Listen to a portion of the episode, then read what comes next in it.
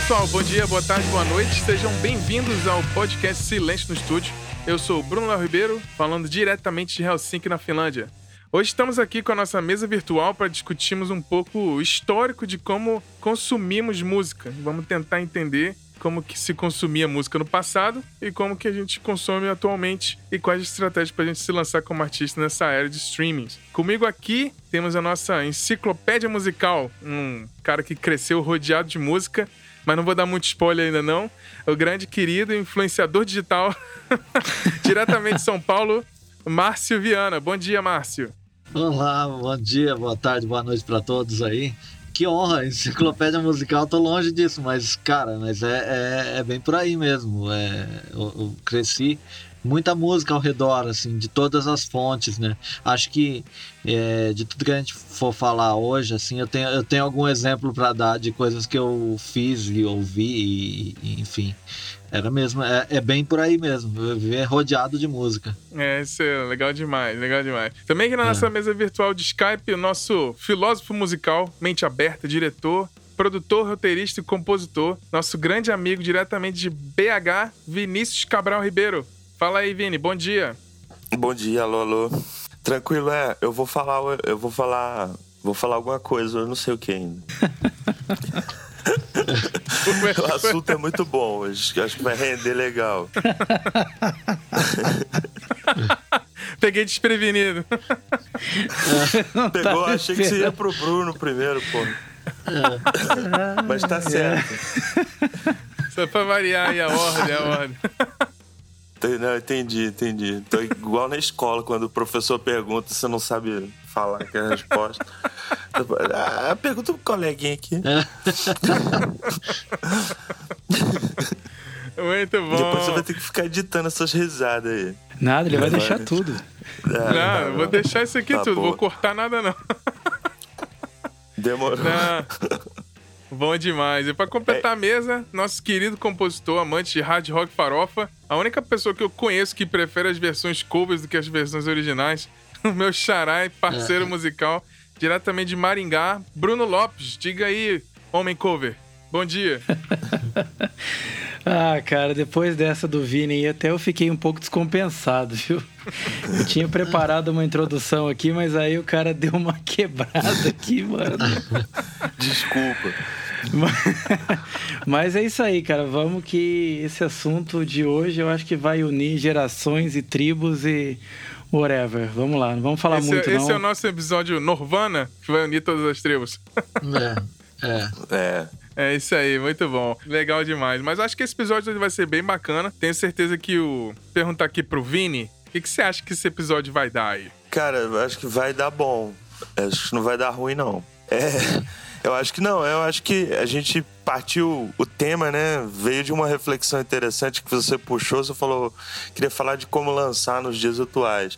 A gente foi assim, pô, vamos abrir um pouco e falar de, de formato, né? De como que se consome música aí ao longo do tempo. Eu sei que você preparou um histórico aí cabulosinho de como que como que chega no a música começa a ser registrada, né? Porque antigamente os registros eram ao vivo e tal. E a gente tá chegando numa época aí que meio que volta para essa realidade, né? Porque o, a, o, o, formato de consumo ele é majoritariamente virtual, a, o produto físico do CD, do vinil é uma coisa quase que auxiliar, né? Quase que de segundo plano.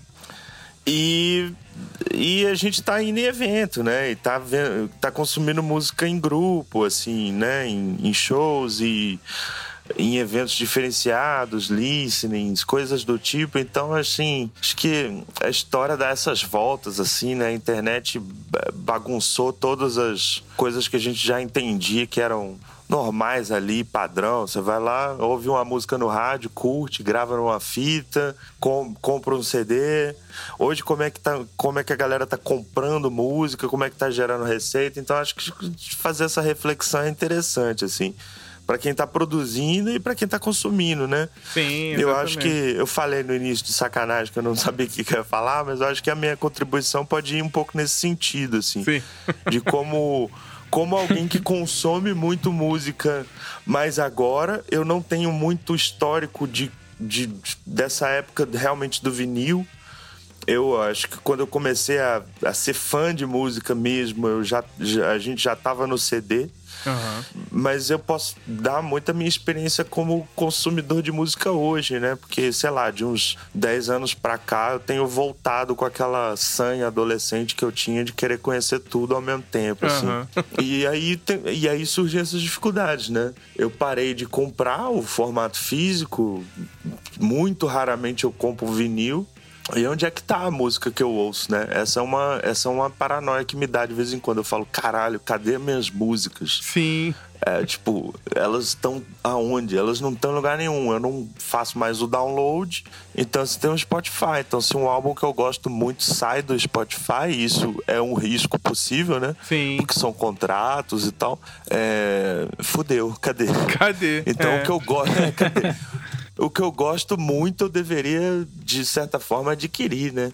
É, muita gente tá, tá indo para esse caminho. Então, é uma reflexão que eu acho interessante até pra garotada aí, assim, que não tem realmente muito esse, esse apego. Não sei se é pra ter também, enfim. É, não, vamos, dis- nada. vamos discutir isso aí, gente. Vamos discutir. Vamos trocar uma ideia. Não é discutir, não, vamos debater e trocar uma é, ideia. debater, É, claro. exatamente. Mas Discussão, discussão. acho que esse- discussão. não, mas então, galera, fiquem ligados aí que esse episódio promete. Até já.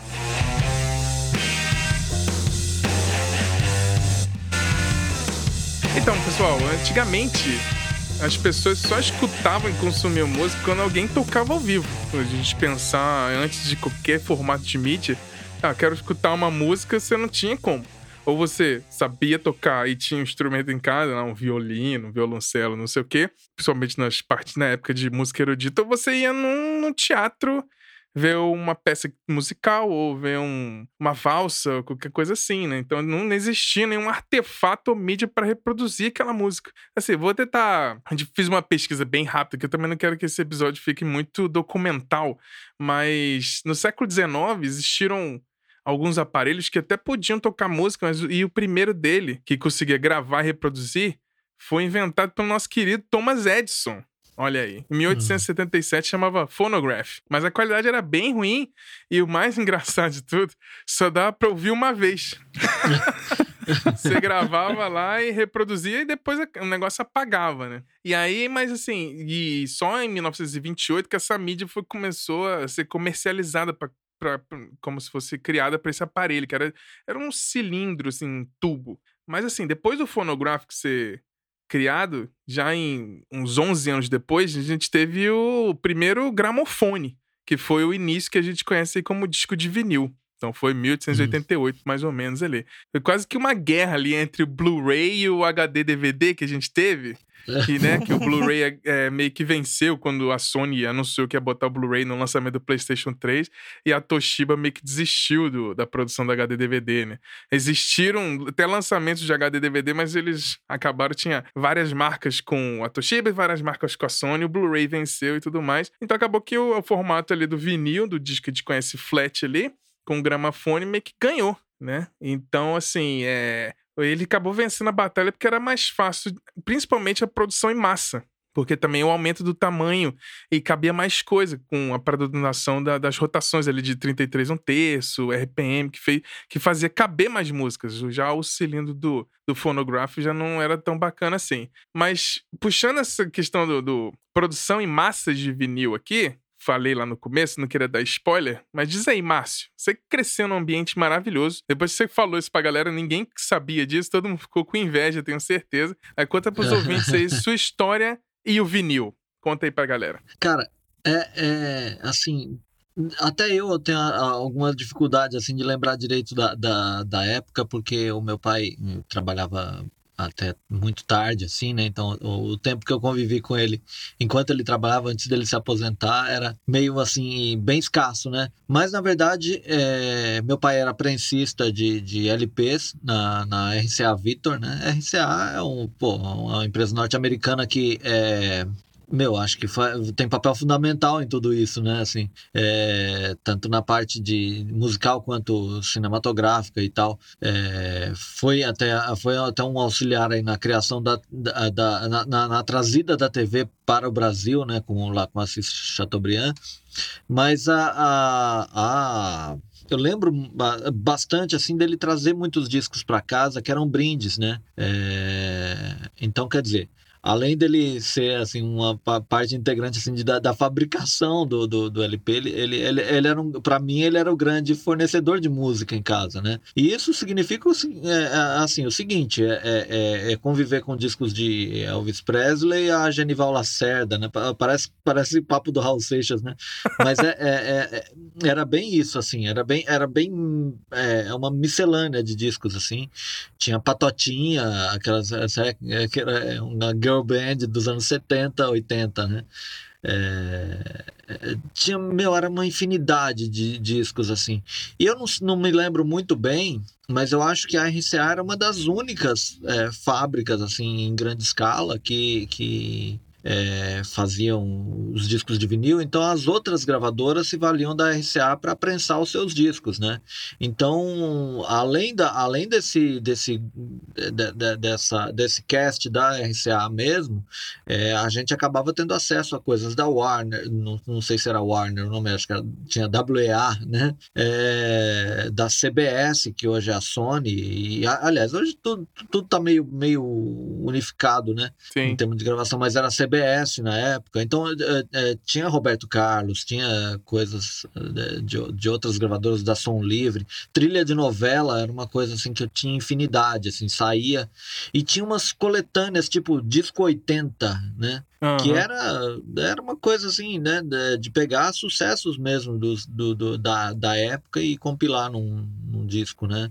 Aí, como, é... aí que começou as playlists, né? Começou as playlists aí. É, exatamente, exatamente. Era a playlist daquela época, era no, era no, no, no vinilzão, né?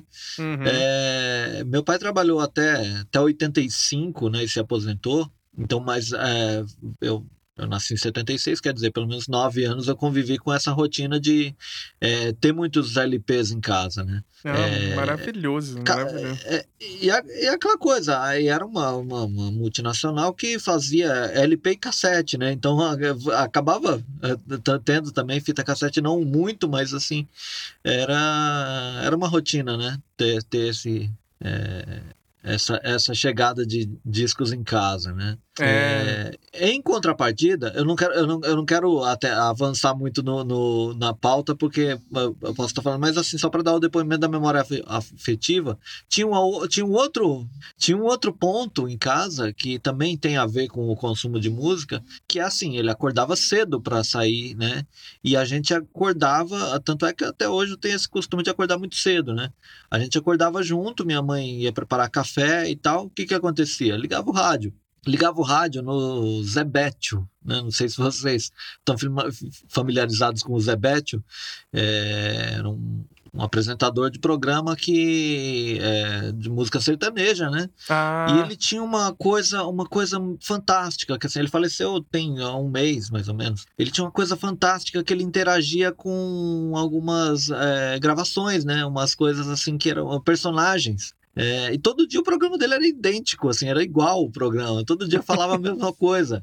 Mas ele conseguiu fazer por anos a fio esse, essa interação, assim.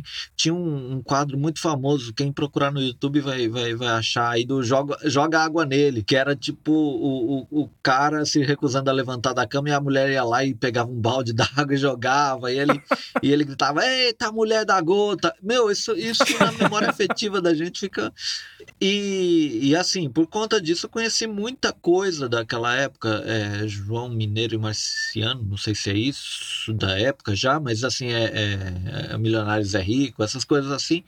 E tinha uma coisa fantástica que eu lembro. Aí eu não sei como esse, como esse LP chegou na minha casa, mas era Léo Canhoto e Robertinho no Bang Bang. se vocês procurarem, isso aí, isso é um, é um, é um clássico, cara. Tanto é que a, a, algum artista de funk usou isso aí como o sample ampliou isso aí. É, tem coisas sensacionais, né? Mas esse disco, é, meu, tenho certeza que, que, vocês ouvindo, vocês vão se divertir com Léo, é, é Léo Canhoto e Robertinho no Bang Bang, acho que é isso. Maravilhoso. e, E, e fora a questão sonora, é, fora a questão sonora, a questão visual também era muito forte, né? Porque você tava. quem, quem ainda é apaixonado por vinil é, tem aquela coisa da, de pegar o encarte, né? É, ler as letras todas dentro do, dentro do encarte. É, é as, as próprias capas eram uma coisa muito mais elaborada, né? Sim. E, e para mim é uma imagem muito forte, até compartilhei com vocês, é do cachorrinho ouvindo música num gramofone, né? É, cara, o selinho que, é, era, vinha no era meio até o né? slogan, é, é, e era o slogan deles, né? A, a voz do dono, né? É, era o, era o, o, que o, é, o que supostamente o cachorro estava ouvindo ali no gramofone, né? É. Aquilo ali, na memória da gente, fica marcado, cara. Não, é, não, é maravilhoso. Assim, você falando, foi me, me dando várias lembranças, assim, porque eu fiquei assim, ah, eu vou jogar aqui no ar e vamos, vamos lembrando na hora, né? É. Já, justamente essa coisa do, do como consumir a música, eu, eu, eu já contei uhum. um pouquinho mais ou menos no meu, no meu relato do episódio número 1, um, que eu falo como é que eu comecei, que meu irmão é 11 anos mais velho que eu. Mas lá em casa, no geral, tinha essa coisa do domingo de manhã, era minha mãe acordava, todo mundo acordava, aí tinha né, botava lá o, a Fórmula 1 para tocar, deixava rolando a corrida, assim, no mudo, e botava lá na vitrola bem alta as músicas do algum disco do Roberto Carlos, ou Maria Bethânia, ou Chico Buarque. É, na, na, na, época, assim, minha mãe gostava muito, hum. enquanto ela tava preparando aquele grande almoço de domingo da família inteira e tudo mais. E eu cresci com esse negócio, né, daquele barulhinho da panela de pressão misturada com a música. Então é muito engraçado, eu escuto essas músicas mais antigas assim, parece que completa na minha cabeça, no meu cérebro, aquele tsh da panela de pressão ao mesmo é. tempo que eu acordava de manhã com, com, com essa coisa, assim. E mas assim, o meu relacionamento com vinil foi. Nasci em 81, eu cheguei a pegar um, o vinil ainda bastante popular. E, e eu lembro exatamente, assim, o, de eu indo em lojas comprar o The Real Live One, The Real Dead One do, do Iron Maiden. E justamente sobre esse negócio da capa, né? Que eu pegava as capas, estava aprendendo a desenhar, então eu botava aquela capa aberta, assim, pegava um papel e redesenhava o Ed. E aí ficava lendo as letras. Não entendia quase nada de inglês, eu meio que ia aprendendo inglês naquela época, lendo as letras ali. Porque passando um pouquinho pro jeito que eu consumo vinil hoje, que hoje eu compro vinil, eu tenho vinil, eu tenho a vitrola, eu escuto ainda. Minha relação com o vinil é muito mais de é, vamos dizer assim, um contraste do que a gente vai chegar mais pra frente na discussão, que é o jeito que a gente escuta a música, mas para mim é no contraste de ter que parar para ouvir a música. Só fazer é. isso. Porque a gente tá acostumado a basicamente é, dá play e vai entrar no ônibus, vai pro, vai pro trabalho, ou tá no carro, botar no carro, ou tá no trabalho querendo se concentrar, bota o fone de ouvido. E às vezes eu me vejo nem sabendo o nome das músicas das bandas que eu gosto. E com vinil, não, você é obrigado a pegar ali, que de, quando você botar pra tocar a primeira vez, em 20 minutos vai ter que levantar de novo para trocar o lado. É. E isso, para mim, no vinil é muito, é muito legal de ter esse parar para ouvir música. Que eu acho que é o que as pessoas faziam antigamente, era justamente a questão de como consumir a música. Era isso, ter que parar para fazer aquilo, né? Exato, é bem, é bem isso, né? Quer dizer, ele te, meio que te obriga, não é que te obriga, mas a sentir convida a fazer é, essa audição mais apurada de sentar Enquanto você coloca para rolar a faixa 1, você está abrindo o encarte para olhar a letra, né? É uma coisa que te convida, te, te induz mesmo a fazer todo esse, esse, esse ritual, né? Sim, exatamente. Aí ele ia lá, produzido por fulano, no estúdio tal, gravado no é. ano tal, no mês tal, ano mês tal é, capa desenhada por Ciclano, e todos os créditos, né? E aí eu li os agradecimentos. Ah, agradeça a fulana, fulano, Beltrano, Beltrano, Beltrano. E achava legal quando tinha um nome que eu reconhecia. Ah, esse aqui é o cara que toca na outra banda lá, não sei o quê. Você, você ficava, né? O jeito de consumir era justamente isso. Então, eu, eu consumia eu particularmente redesenhando as capas e tudo, e lendo os encartes ali, tentando cantar junto, que eu ficava, ah, estava Iron Maiden, não sei o que, queria cantar igual Bruce Dixon. E aí a gente tem toda essa coisa do cuidado de botar agulha ali, não sei o que, não sei o que lá. A minha relação com as capas eu não preciso nem falar muito, porque a minha tese de, de graduação eu fiz análise semiótica das capas do Pink Floyd, assim. Então, assim, minha relação com. é, minha relação com as capas de disco e design foi muito. que eu peguei. Eu, como diretor de arte designer, peguei a música que eu amo e misturei esses dois meios aí. Eu fiz uma tese de cento e cacetada páginas que um dia talvez eu faça um episódio do Sozinho no estúdio, que eu posso falar sozinho, e contando um pouquinho o relato, como é que eu É. fiz a pesquisa aí, um pouquinho do, dessa questão do, das capas de disco. Só, só, só uma curiosidade antes, para não perder essa- esse timing da, da- das capas. Aham. É, o Derek Riggs, né, que era o cara que era respo- responsável pelas capas do Iron Maiden, né, Grande na- Derek em Riggs. grande, grande parte. E o cara, meu, ele tem uma coincidência é, é tenebrosa na carreira dele, né? Porque ele, ele até já se aposentou, né, tal.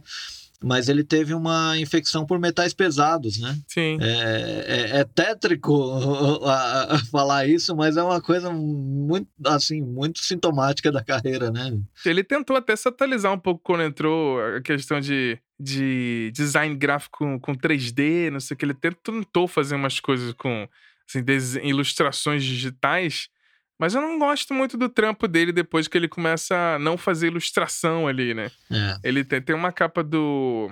Se eu não me engano, é o Infinity do Stratovarius, foi ele que fez também. Cara, são lindos demais as capas do Stratovarius. né? Sim, mas aí. Mas tem uns trabalhos dele que ele exagerou no 3D, tipo, a tecnologia ficou acima da arte, que fica meio tosqueira e tudo. Mas não, a capa de disco é aquele. É encantador, né? É. E, mas você, Vini, você chegou a pegar vinil, escutou? Você já você comentou um pouquinho que você já pegou no, no, no CD, né? Mas qual a sua relação com o vinil hoje em dia? Cara, eu- na verdade, assim, eu tenho mais ou menos a tua idade, né? Então, é, a diferença talvez é que na minha casa se ouvia menos, assim, sabe? Eu não tenho essas lembranças de infância da galera, meus pais pegando vinil e ouvindo. Então, quando eu comecei a, a me interessar por algum tipo de música, é, eu, eu, eu lembro de ter comprado um vinil do New, New Kids on the Block, Olha aí. Step by Step. eu lembro disso. Oh, baby. É, exatamente. Esse mesmo, aquele New Kids on the Block e tal. E fita, mas, mas eu tive uma relação maior com fita cassete, eu não sei se era porque era mais barato, ou, ou enfim. Mas. É, é, De fato, quando eu comecei a ouvir o que realmente moldou a minha, minha identidade musical, assim, que foi, foi Nirvana, né? Talvez. É, já- eu, eu já parti pro CD. E aí eu tenho, e aí eu tive muito CD, assim. Muito CD e muita fita. Não, eu lembro. Ia na tua casa e ficava. Pois é. Até hoje eu tenho aquela parte daquela coleção que você conheceu, assim. Muita coisa foi embora, mas eu tenho ainda uns 300 CDs aqui que eu, que eu guardo e tal. Mas aí a minha relação com o vinil é essa, cara. Quando começou a voltar o vinil como uma alternativa, assim, de meio nostálgica, né? No começo a galera até fazia aquelas piadas. O vinil vai matar a indústria do MP3 e tal. Uhum. Tem uma camiseta, né? Vinyl is killing the, the, the MP3 music É, é, industry, é, o que é uma palhaçada e tal, não vai nunca. não vai. Mas é, a, a- minha relação com, com o vinil é, é- veio mais daí, assim, eu lembrava, sei como é que é o formato, ouvia, ouvi muita coisa, e de uns anos pra cá eu comprei a vitrola que quebrou, e até comentei com vocês no grupo, né, tipo assim, eu comprei uma porrada de vinil, tenho aqui, e é um aspecto decorativo da minha casa que eu sou super apegado, tá, tá ali, eu tô olhando pro Pet Sounds aqui em vinil, nunca ouvi, mas, mas ele tá aqui na minha parede. Assim, nunca ouvi o vinil, né? Porque o Pet Sounds é interessante, porque é um disco que eu tive em CD. É, foi antes do MP3, eu não tinha. Eu tive contato com o Pet Sounds em CD. E esse CD furou. Eu tenho ele até hoje. Por causa do Discman, né, cara? Discman é a pior ideia da humanidade. A parada ficava pulando. Você colocava no, no- na cintura, né? Tipo a pochete, a parada ficava pulando, esse CD furou e eu nunca mais consegui ouvir a terceira faixa. né? Quando chegava na terceira faixa, travava. É, não, e o CD tinha, tinha um prazo de validade, né? Eu acho que a média é de Tinha. 10 a 15 anos. Normalmente um CD ele para de tocar, simplesmente. É, depende do uso, né? Os É. meus duraram. dura- alguns duraram um ano, assim, e foram pro saco. Foi uma mídia muito transitória, né? Quando você para pra pensar, assim. É, O exatamente. vinil tem essa coisa, tipo, você pega um vinil hoje de 40 anos atrás, ele toca. Toca. Se não tiver muito arranhado ali e tal, ele toca. CD não, já era, né? Essa que é a minha piração hoje. Sim, o Vinil tem uma parada muito legal. Tem um. né, Mandar um abraço aqui. Não sei nem se ele vai ouvir, mas André Cassu, que é um dono de agência, redator, maravilhoso, grande amigo. E ele tem uma história também maravilhosa com, com relação à música. mas ele é um vinil maníaco também. E aí ele falando que é engraçado, por exemplo, ele pega os vinis dele, tem, ele tem duas filhas, e elas, tipo, fazendo cara de espanto no dia que ele pegou um vinil, botou debaixo da pia com sabão É. e lavou com sabão o vinil. Falou assim: "Co- que porra é essa? Cara, lavando. tá- você tá lavando a música, né? Olha, você vê que tem alguns artistas aí que precisavam, hein, cara, a gente colocar aí e dar uma... ver se melhor. Lavou tá novo. Lavou, Ó o bom. Raimundos aí. Tem, tem essa coisa, né? Você pega o vinil, você cuidar bem, lavar pra tirar as poeiras dentro do, das cavidades ali da, do corte, o vinil dura pra sempre. Eu tenho, eu tenho prensagens aqui, inclusive do Dark Side of the Moon, do, do Pink Floyd, que eu comprei num sebo no Brasil, que acho que a prensagem é de 78. Caralho. Ele tá tocando aqui Toca, né? maravilhosamente bem. Pois é. Essa questão da durabilidade é uma preocupação, né? É o que eu comecei falando isso, assim, como que essa música que não está sendo colocada em nenhum suporte físico vai sobreviver, né? É, mas eu acho, cara, que a chave toda tá nessa questão que você comentou do design, assim, sabe? Por que que, é, por que, que a galera tá comprando vinil, assim? É um pessoal que é muito fã da... Eu tenho um amigo que ele é tão pela saco, eu tenho que contar essa história, ele é muito pela saco que ele, ele é tão fanboy do Kendrick Lamar que ele comprou duas versões do vinil do último álbum dele, porque uma era a versão normal que foi prensada e outra é uma edição especial que tem a assinatura do Kendrick. Olha E aí. ele comprou as duas versões em vinil porque ele é um pela saco. e fanboy. E, não, esse disco é o melhor disco do ano. Ele lá e comprou dois. É, enfim, e tem, tem, e tem essa coisa, a capa é muito marcante, o, o design é o que ainda eu acho que une, né? Essa, é- essa geração, porque a capa tem um valor hoje que eu acho que é até maior do que na época do vinil, assim, sabe? Porque, óbvio, muita gente comprou disco pela capa. Eu comprei disco pela capa. Você sabe disso, Bruno. Eu comprei um CD do, do Cardigans por causa da capa. Olha do, aí, é, pois é. da, da Nina, do, aquele Life, que eu acho que é o melhor CD deles. E, enfim, mas hoje, às vezes, o cara não ouve, mas se- ele tem aquela imagem ali reverberando, né, nas redes sociais e tal. E uma capa pode ser a chave pro cara querer ter um produto físico, né, do disco, assim. Falando do Cardigans aí, um cover que a gente não falou no episódio de cover é o de Saba Bloody Saba, do Cardigans. É. Do Cardinals, é um baita cover. um baita cover. E tinha Iron, Iron Man também, né? Ah, Eles Tem também Iron fizeram, né? Tem, tem a Fizeram versão Iron dela. Man. Engraçado vocês elogiando os covers aí, né? Agora, só, só para só pra completar essa questão da capa, pensa no. Só de pensar no Sgt. Peppers, né? O, que, o, que, o trabalho que foi É. feito ali, né? para vender o, o disco, o disco que já é um, né? Por si só, a música do disco já era uma, uma coisa revolucionária, e ainda você tinha uma capa que fazia toda uma referência a diversas personalidades, personalidades da, da história, assim, e, né? Então, é, o, o, o, que, o trabalho que se tinha para vender um disco, né? Ah, foi maravilhoso. É, Muito bom. Mas a gente, seguindo aqui, é... senão a gente fica falando de vinil aqui, a gente vai acabar voltando, né? Mas só pra continuar a história. Então, assim, você tinha, só escutava música, ou você ia num show, né, pra ver, aí depois teve o, o vinil para que foi se desenvolvendo, teve mudanças de tamanho, aí tinha single, tinha 5 polegadas, 7 polegadas, 12 polegadas, e aí a gente não vai ficar falando que é uma história sobre vinil, mas vamos falar mais sobre as mídias e como a gente percebia isso no, no, na- no ato de consumir. Mas depois dessa época do vinil, aí veio finalmente a tecnologia de transmissão de longa distância ficou acessível com o famoso FM. E aí a gente teve a criação e popularização da rádio. Que apesar de tudo, as rádios começavam a tocar música depois de um tempo. Então as rádios eram mais pra notícia, tinha aquelas historinhas, não sei o que, uma música, é, tipo, rádio só de música, demorou um tempo pra isso.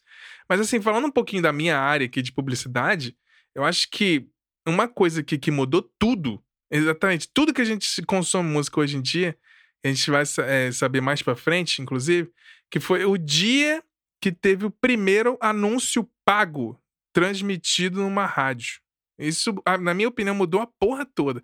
Foi um, um spot de rádio da AT&T que pagou esse primeiro spot e criou esse negócio que a gente até hoje fala sobre que é publicidade com interrupção de propaganda para vender alguma coisa.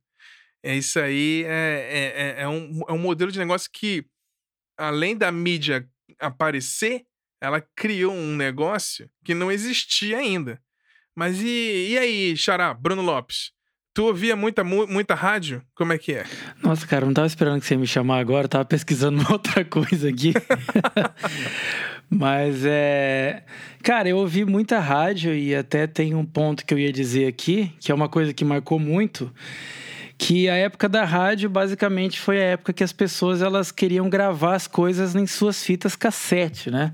Era a oportunidade que elas tinham de, de ter ali as músicas que elas gostavam, é, torcendo muito para que o locutor não interrompesse, né? Que aquilo é. É, drasticamente atrapalhava a gravação. E uma coisa que eu lembro muito dessa época é que basicamente toda a rádio fazia aquele momento 10 músicas sem intervalo musical, né? Sim. E aí só que o cara fazia um intervalo entre cada música para falar que não ia fazer intervalo. Mandava e aí, cara, né? e atrapalhava. no meio da música. É. e atrapalhava o cara que tava gravando, né? E Nossa. isso era uma coisa que, que incomodava bastante é. o, o cara que tava querendo gravar. E eu lembro, cara, de falando agora de fita cassete, eu tinha separado um lance do vinil, mas como vocês já falaram, eu nem vou falar muito. Eu vou falar já do cassete, que era justamente aquele lance de o que, que, eu tava falando, gente? Até me perdi aqui. O Bruno me chama nos momentos que eu não tô preparado. Aí a gente fica aí sem saber o que dizer. É, é, é lembrei aqui agora. O cassete é o seguinte: eu devo muito à invenção do cassete, que foi quando eu conheci You Give Love a Bad Name, que foi a minha maior experiência com rock and roll. Daí eu comecei a ouvir bandas mais pesadas tal. Mas a primeira vez que eu vi foi em um cassete de uma qualidade horrível né? Que era aquela gravação da terceira pessoa que você nessa época a gente alugava CD para gravar em casa, né? Quem imaginaria isso? É, que existiriam é. lojas de CD que você alugava um CD, gravava em fita cassete e depois devolvia, né? E aí, Xará, a gente tinha falado um pouco de tecnologia, você falou de lavar o vinil, eu lembrei de uma coisa que eu não consegui falar na hora. Parece brincadeira, mas eu e o Bruno Léo Ribeiro, aqui o meu xará, uma vez a gente estava fazendo uma conversa por pelo WhatsApp aí. E aí, por algum momento, a gente não conseguiu falar por vídeo, a gente começou a falar por áudio. E aí, o filho dele, o Arthur, falou assim: Nossa, papai, mas como assim você tá falando com ele e você não tá vendo ele? e aí, o Bruno falou assim: É, filho, eu não sei se você sabe, mas antigamente as pessoas comunicavam assim, só falando sem ver a cara da pessoa. e, é uma coisa engraçada isso, é, né? Tipo, apresenta a vocês o conceito de telefone.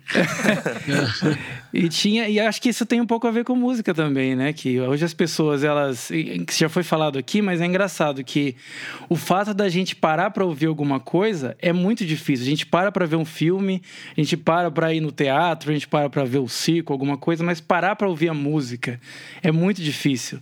Ela é sempre o background de alguma outra atividade, né? É. E até o Dream Theater no último disco deles, que inclusive chama Dream Theater mesmo eles dizem que é uma experiência, é um convite a você ficar num lugar e ouvir o disco inteiro do começo ao fim, porque senão você não vai ter a melhor experiência, né? Mas quem que vai fazer isso hoje? Né? É, mas é feita com discos de 600 minutos. Ah, exatamente. É por isso que hoje em dia tem um Hoje em dia tem até essa, essa coisa do listening, né? Tem muita gente na indústria, assim, vai lançar um álbum e produz um evento em que vai uma galera restrita, assim, jornalistas, fãs mais próximos, para todo mundo botar um fone ou ficar quieto num ambiente ouvindo o álbum, assim. Ano passado a gente fez isso aqui em BH. A gente fez um listening do álbum que, que eu lancei do The Internet, com produção do grande, grandíssimo Bruno Léo Ribeiro. Ah. É, a gente fez um listening. E foi uma experiência muito interessante, cara, porque o nosso público, o público desse nosso projeto de internet é um público bem jovem. Eu falei, cara, não vai dar certo. A galera vai, não vai conseguir parar para ouvir, mas foi bem legal, assim. Teve, um, teve até um momento no, no álbum que cresce um pouco o BPM, a galera dançou e tal. que massa. É, interessante isso, assim, porque se, se você não tem também esse, esse contato, né? Se você não fizer show, você não sabe como é que a galera tá ouvindo o seu som. É, exatamente. E isso que você falou, eu acho até uma coisa muito séria. O pessoal bota playlist e vai trabalhar ouvindo música, né? eu, eu não desenvolvi essa, essa capacidade até hoje, assim.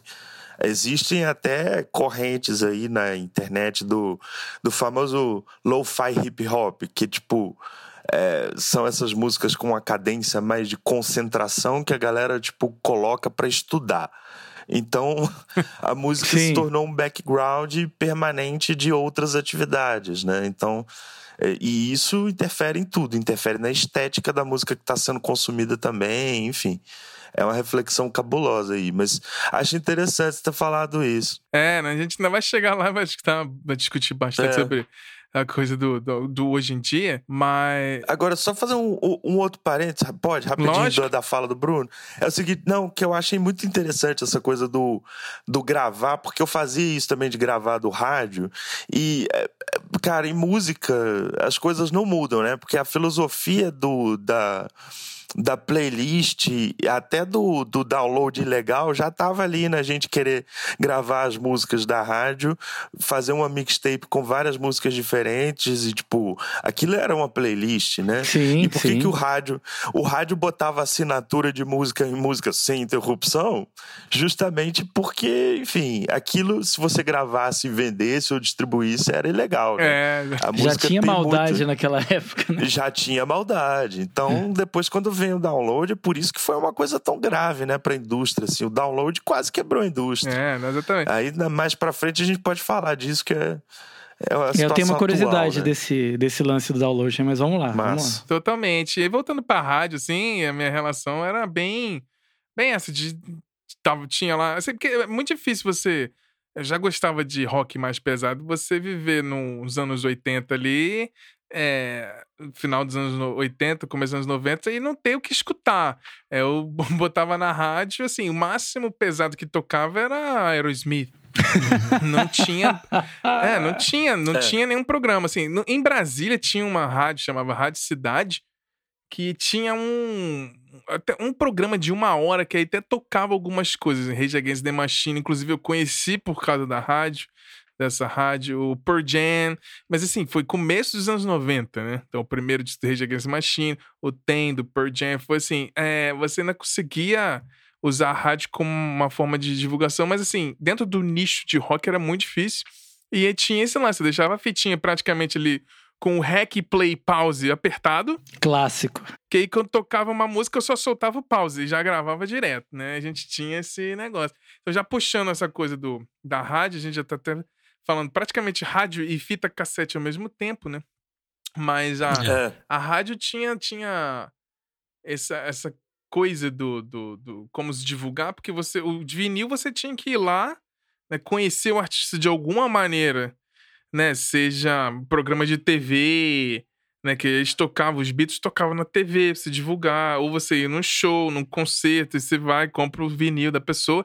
Mas a rádio ficou assim, cri criou para mim, ao meu ver, o primeiro meio de divulgação à distância, que você não precisa necessariamente morar na mesma cidade da banda ou no mesmo país do artista e a rádio tá ali com transmissão da tecnologia, você conhecer mais coisas, né? Sim, exatamente. Sim. É, eu, eu lembro que assim, da, da, de ter muita coisa que a gente acabava tendo conhecimento a um, a um, descompleto mesmo, de programas especiais que faziam, né? Então, que pode vai talvez dizer assim como como essa essa questão da audição da primeira audição tinha gente que fazia isso né lançou um disco novo tinha um programa lá que colocava ele na íntegra isso eu achava e eu pô lá eu fazia essa mesma coisa gravava e passavam as semanas inteiras ouvindo a mesma coisa, né? Com a vinhetinha da Transamérica lá, mas o disco inteiro, pelo menos, né? Então, era, era a forma como a gente tinha acesso a, a, a lançamentos, assim, que ia demorar a, a chegar na loja, né?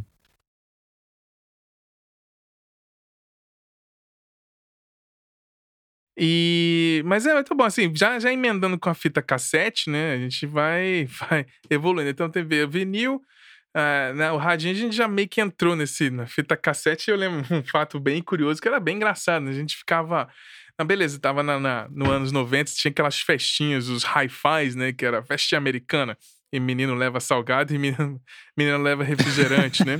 E aí, você como é que fazia playlist da no tinha DJ, né? Era todo mundo criança ali, adolescente, é. como é que não tem DJ, né? Onde é que a gente ninguém tinha dinheiro para sair comprando um monte de de, de disco ou, ou, e, ou né? Que só tinha vinil. E aí, é. isso ainda comecei a sentir na época que de, a gente já vai passar. Tinha um pouquinho de CD já rolando, mas CD já era uma parada muito cara e não era todo mundo que tinha. Caro, né? Não, não é todo mundo que tinha é. o tocador.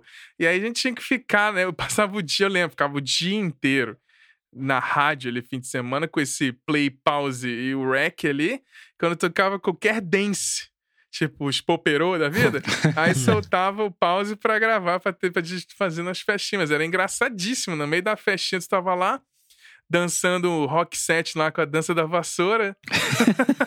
e aí, de repente, Transamérica! E aí, e aí começava a tocar um W. Transamérica paga assim. nós. Transamérica paga nós. Mas é. Eu acho que a Transamérica quebrou, tinha que pedir pra Jovem Pan. Jovem Pan. Patrocínio.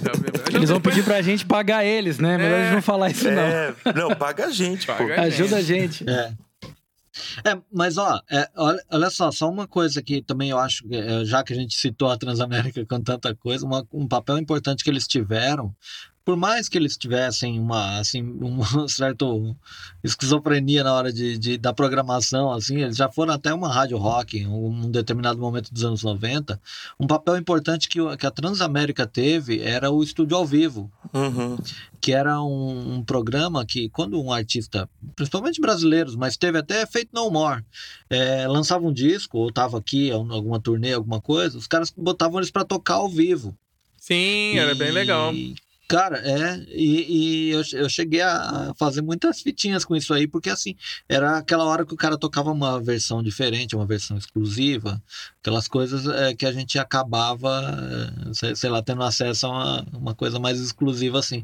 Mas eu lembro bem do Feito No More, que teve até uma treta no estúdio. Nossa. Eles é, acho combinaram, sabe, aquela coisa, não, vem ensaiar aqui pro show que vocês vão fazer. Não lembro, eu meio, meio, meados, de, era no, no tempo do eu acho que o King for a Day, eu acho que eles vieram fazer uma turnê aqui e, ah, possivelmente... foi o do show do Monsters of Rock 95, provavelmente. Sim, possivelmente.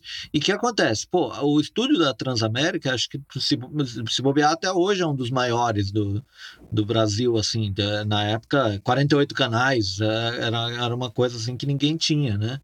E eles propagandeavam bastante essa, essa coisa. Então, o que que acontece? Eles devem ter oferecido o estúdio para um ensaio, mas com a condição de que tocassem umas músicas para para os ouvintes, né? Esqueminhas, né? Esqueminhas brazucas. É, exatamente. Eu lembro que deu uma treta feroz, porque os caras falaram de tocar seis músicas e alguém falou, toca mais uma, e os caras começaram a, uma gritaria lá. e os ouvintes, os ouvintes acompanhando aquilo, porque era ao vivo, cara. Caraca, será que alguém tem isso gravado a gente achar pela internet? Pelo amor de Deus. Pô, Escrevam ter, aí nos comentários, ter, quem né? tiver aí, pô. É, pois é. Ah, muito bom, muito bom. Não, e é que essa questão do. Que eu acho que a, fita cassete, acho que inclusive revolucionou o jeito de se consumir música. A gente tá falando aqui das nossas experiências, mas eu acho que no âmbito mundial foi a portabilidade da música. É. Sim. Eu acho que a fita cassete foi fundamental para isso, porque você teve a criação do Boombox, né? E o famoso Walkman, que é que mudou Walkman. a porra toda. É, assim. É. E eu vendo aqui os dados, pesquisando, que em 83 as fitinhas já vendiam, inclusive, mais do que o disco de vinil. Porque tudo começou nos anos 70 ali com aquela fitinha grandona da RCA, e o Márcio você falou, né? E, e depois é. teve aquela 8-track, que era a fitinha de 8-track, né? Que uhum. as, as montadoras de carro ofereciam como artigo de luxo. Você ter essas fitinhas, que era uma fitinha que você só empurrava para dentro, assim, né? E aí depois uhum. o teve a criação do, da, da, da fita compacta que a gente conhece hoje em dia, né? Então, assim, o, o, o, a mobilidade de onde você pode ouvir agora as músicas onde você quiser, eu acho que a fita cassete foi fundamental para isso. E para interferência também, né? Do, do, do, ouvinte, assim. E isso é, aí é talvez quando começa a acontecer a surgir, inclusive na música, o lo-fi, né? Assim, artistas que gravavam na fita, direto no rolo de fita, e que podiam eles próprios Sim. ter um álbum, né? Tem, tem o Daniel Johnston, que é um cara histórico aí, o influência de todas as bandas indie do, da década de 80 para até hoje que ele gravava no porão da casa dele, os álbuns dele em fita, assim. Sim. Nos anos, em 83, 84, foi parar na MTV com isso, assim. É, então acho que a fita marca isso também, a portabilidade, uma democratização do acesso. Porque, se eu não me engano, ela era mais barata também, assim, Bem, não sei, é, tinha muita fita. Acho que a fita é, era mais, mais barato que vinil. Era né? mais barato, né? Pois é, então é, é, começa aí, talvez, né? Isso que a gente está vendo aí até hoje, assim essas tendências. exatamente. E a minha a fita voltando aqui um pouco do, da minha experiência como consumia, eu lembro que, assim, na, na época a gente. Era uma fitinha, tinha, você tinha aquele grupinho de amigos, era uma fitinha, e aí cada um dos seus amigos mandava uma para você, e aí você tinha que fazer a reprodução daquela que você tinha para oito camaradas. Exatamente. É. E, e, cada eu... reprodução caía, a qualidade, né? É, exatamente. E aí é. as outras pessoas faziam uma outra cópia para outras pessoas. Tipo assim, eu tinha fita com. A gente ia montando playlist, ou que a gente tinha, ou gravava do vinil pro, pra fita e já era tipo absurdo fazer essa conversão, é. né, vamos dizer assim. Pô, quando... Não, e cara, e era, e era em tempo real, né? Você tinha que colocar pra tocar pra você gravar. Tudo, né? Você tinha Mesmo que ouvir que você tudo. tivesse um duplo é, deck, é, você tinha que ouvir ele inteiro. E né? ficava até que tinha na gravação do vídeo tinha o barulhinho da agulha encostando no vinil. E aí é. depois, quando ela vai pro final, e aquele barulho do, da agulha voltando por início, você trocando, você tinha que pausar, não sei o quê. Então você tinha que se dedicar ali. E justamente essa democratização que o Vini falou, que era justamente você, inclusive, ter a opção, acho que, de começar as remixes, né? Que você podia pegar aquela é. música que você gravou de sei lá onde e você cantar por cima, acelerar o, o, jeito, o, o andamento, é, diminuir o andamento, cantar em cima do negócio. Então, assim, foi uma. A fita cassete foi. Além da portabilidade, foi o. Vamos dizer assim, foi a internet dos anos 60 e 70. É. Uhum. Não, e tem outra coisa também, né, Xará? Que quando você tinha fita cassete, você tinha que ter também uns dons matemáticos, né? Porque você tinha que saber mais ou menos quanto que tinha de fita para gravar aquela música, que às vezes estava no finalzinho e você não podia parar no é. meio, né? É. Então você ficava, é. pô, se eu gravar essa música aqui, acho que vai pegar o final, vou perder, não, não sei o que eu vou fazer tal. Então tinha muito disso também, cara. Tinha, fazer a playlist tinha que calcular os, a minutagem para ficar sobrando, sei lá, 15 segundos, 30 segundos, para não cortar a música, para ter que repetir repetir a música do começo no outro lado, né? Então tinha esse fitinho E tinha também, é. o, o Xará, aquele, o lance de velocidade, né? Que se você gravasse numa velocidade mais lenta, você gravava mais, só que a qualidade era menor, era né? bem melhor. Se deixasse ela mais rápida, você gravava menos, então tinha tudo isso. É, exatamente. É. E sabe, sabe uma coisa também? A gente estava falando lá do, no, no, no vinil do, do encarte. O, o, cassete, a grande parte deles, era uma, uma tentativa de é, fazer uma coisa meio parecida com a do, do vinil, de uma maneira compacta, né? Então você às vezes pegava. Era, mas era meio sofrível, era meio origami, né? né? Assim, a, um, né? Você abria assim, aquela sanfoninha, Total. né? É, eu tô fazendo com a mão aqui. Quem, quem né, se tivesse imagem, você ia me ver fazendo, abrindo a sanfoninha assim, de, da, do, do, cassete, que é, que é com, a todo, com to, algumas tinham todas as letras, assim, mas era, né? Era, meu, era uma coisa. Não, era sofrível. Mas, ô, ô Márcio, você lembrou uma é. coisa, cara, que era muito legal, que quando a gente fazia as gravações próprias, é. eu acho que ali também começou as primeiras artes caseiras, né? Que você fazia desenho, é. né? Era, é. sei lá, Beatles, Metallica, Sim. aí tinha os, uns desenhinhos, tinha uma galera que sabia desenhar, já fazia as marcas do Metallica e tal. Você juntava é, todas aquelas exato. fitas, era tudo caseiro, né? Tudo feito manualmente ali da, das gravações que a gente fazia, os compilados, né? Sim, teve muita banda que se lançou só com a fitinha cassete, né? A famosa fita demo. Tá aí. Fita que... demo. Sim. A fita demo, que era tipo, a capa era xerocada. É, e naquele, às vezes era até naquele que era de, de, de xerox azul. Vocês lembram desse negócio? Tinha cheiro de álcool. É, é o mimeógrafo. É, exatamente. Galera pirava na sala de aula com aquilo, né, É, cara? Pirava. É. E assim, e aí a fita você tinha todo um envolvimento com o negócio, até inclusive pra, pra economizar pilha, né? Enfiar a caneta Bic pra rebobinar e etc e tal. Total, total. Era muito maneiro. É, mas, cara, isso não é tão, tão distante, né? É. Você- olha que viagem. O Los Hermanos, em 98, 99, lançaram fita demo. É, pois é. É. Eu tinha uma Verdade. fita demo do Los Hermanos. É, nessa época você, Nessa é, você morava no Rio nessa época também. né? Eu morava no Rio exatamente na época que eles estavam fazendo os primeiros shows e tal. E eu lembro que eu tinha fita demo que eu fui num show e eles estavam distribuindo, assim. Depois, quando, quando a gravadora entrou, eles já fizeram um CDzinho, single do Ana Júlia e tal, mas enfim. É, eles ainda tinham fita Começaram demo em com a- 99. começaram então com a tem, fitinha. Né, é, 20 Toda, toda, anos, essa, assim. toda essa cena de Brasília dos anos 90 também foi, é, acho que foi muito marcante, né? O, o- o- a fita demo, né? O pessoal do Raimundos Little Quail. Tinha, eu tive Ah, tudo. Eu tinha, eu tinha, é, é. tinha fita do, do Rumbora, tinha fita demo do Raimundos, do Little Quail. Tinha. É, Aí tinha é. umas fita demos das bandas lá do- de Brasília também, que era. Tinha aquela. Os Cabelo Duro, que era uma banda de punk rock. Sim, Os sim. Cabelo Duro. Mas os Cabelo Duro, Roots era e tal. um abraço É. pra galera. Por onde anda os Cabelo Duro? Era muito bom. Eu achei que era É. uma banda do Luiz Caldas, cara. esses cabelos. Não, De é- novo, Luiz Caldas no Ah lá. nosso podcast. Aí, Não, os é. Cabelo Duro Mas, tinha, ó, uma- os Cabelo até tinha o- umas letras bem por- legais, assim, bem, né, tipo assim, atemporais que funcionam até hoje em dia, assim, coisa crítica e violência, não sei o que, em Brasília. E isso foi, cara, anos 90, até hoje cabe bem, assim.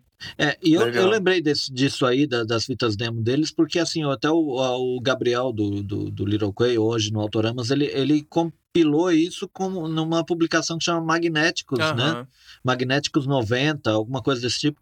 E até teve turnê agora, recente, de, de divulgação. Tocaram com, por exemplo, formação original do Mascavo Roots, tocou no Sesc Pompeia aqui. Foi Tocou, uma coisa sensacional. que legal. assim.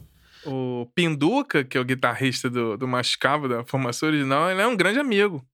Grande amigo meu. Eu Vou até, vou até ver se eu consigo fazer uma entrevista com ele, de repente, podcast. O Carlos Pinduca, gente boníssima. Adoro ele. Ele depois, depois do, do, do Mascavo Roots, ele teve o Proto, que era uma banda sensacional Sim, o Proto, também. é, também. Pinduca é gente boníssima, um cara talentoso pra caramba. É sempre bem musical, ele é bem É. na, da cena. Ele é, ele, tá, ele é um pouco mais, ah, mais velho do que eu. Ele tá entre, vamos dizer assim, a cena que era do meu irmão, que é do Capital Inicial, não sei o que, Legião Urbana, e a, e a minha. E ele tá ali naquela época do, do É. meio, que é exatamente é Rumbora, é Mascavo, Raimundos, Little Quail. Foi essa. Pô, o Rumbora é legal, hein, meu? Rumbora era bem bacana, É. Rumbora era bem bacana. Essa segunda cena de Brasília é melhor do que a primeira, hein? polêmicas, polêmicas.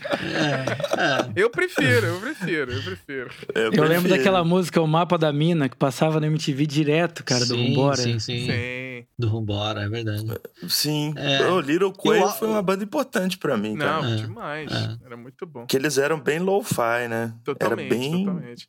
toscão. Toscão, punk, meio punk, rockabilly, assim, fizeram uma É. mistura bem bacana. Com bom humor, né? As letras engraçadas. É, a gente começou, foi, puxou assim, às vezes inspirou o Raimundos, né? Vamos dizer assim, a ser Sim, o engraçado e talvez o Raimundos. Teve essa época do- das bandas engraçadas, aí veio Mamonas Assassinas, todo mundo veio na, na carona, né? É. É, e o, o Alf do Rumbora, não quero, não quero fugir tanto do tempo, mas o Alf, ele tá aí no- é, com- em carreira solo, é um cara que, assim, é, batalhou pra caramba, assim, tá- é, fora o, o Rumbora, ele tocou também no Câmbio Negro, nos próprios Raimundos, é um cara que passou, assim, é, é um, é um cara que tem muita história pra contar, né? Tem, tem bastante, tem bastante. É, ele hoje, hoje ele tá com um disco solo bem bacana. Esse é engraçado que em Brasília, assim, eu nasci no Rio, mas fui pra Brasília, assim, cresci, fui criado por lá. E todo mundo em Brasília tem conexão com todo mundo, assim. Tipo, a, uma Rosa, a- uma amiga minha, a Rosinha, ela é esposa do André X, que é do Plebe Hood. Olha E aí. ela já foi empresa, olha, e ela já foi empresária do Rumbora. Olha aí. Assim, é muito louco, né? Todo mundo meio que se conecta em Brasília de um jeito muito É engraçado. muito. É pequeno, É né? muito assim, pequeno, era é muito menor, pequeno. né? Eu fico imaginando assim, em São Paulo, se também é meio assim. Mas em Brasília é demais, é demais. Porque assim, eu tava lá, de repente, tocando num churrasco, e aí nem sabe, tava tocando, assim, vou fazer uma jam. Ah, esse aqui é o. É o Kim, que é o baterista do. Que, do Mascavo Roots atual, que antes era o Chocha. Mas o Chocha eu já conhecia também, já era é. meu amigo, não sei o quê. Assim, é muito louco isso. Porque assim, é, Brasília é muito bolha. É, e o Chocha. E o já tocou no, no Plebe Hood, né? É. Numa das, das mais recentes formações. Ele não tá mais hoje, mas ele tocou. tocou. Não, o Chote é um dos bateristas do... mais incríveis de Brasília, assim, com certeza. É. Cara, é muito bom. É. Mas seguindo aqui, aí depois dessa coisa da fita, a gente veio o, o CD, né? Que foi, vamos dizer assim, o, como o Vinícius falou aí, que é uma, tá praticamente uma mídia de transição, mas que de certa forma foi até importante mas assim. Compact foi, Disc. Compact Disc. é. E foi o primeiro lançado oficialmente na história da música foi do Billy Joel, o 51, 52nd Street, no Japão. E em 83 foi lançado nos Estados Unidos o primeiro oficial, que foi em 84. Em 83 foi lançado assim, os primeiros CDs, mas o primeiro lançamento oficial americano foi em 84 com o nosso bom clássico Born in the USA do Bruce Springsteen. Bruce Springsteen. Esse foi o primeiro. 84, 84, cara? onde eu pesquisei. Porra, o negócio demorou pra demorou. chegar no Brasil, né? E é. aí no Brasil veio quase praticamente nos 90 já, né, cara? Eu, o primeiro foi, CD foi. que eu comprei na vida foi o Fear of the Dark, do Iron Maiden. eu não tinha tocador de CD, mas eu comprei. não tinha nem onde escutar, cara. E eu lembro que eu, eu fui na casa de amigo que tinha tocador pra passar pra fita o CD que eu comprei. Olha que maluquice. Eu ia falar pra você isso agora, que a gente poderia perguntar agora pra cada um qual foi o primeiro CD que cada um comprou de fato, né? Pois é. O meu foi o Fifth Dark Iron Man. E você, Bruno? O meu primeiro disco foi o, o Better The Roll do Halloween.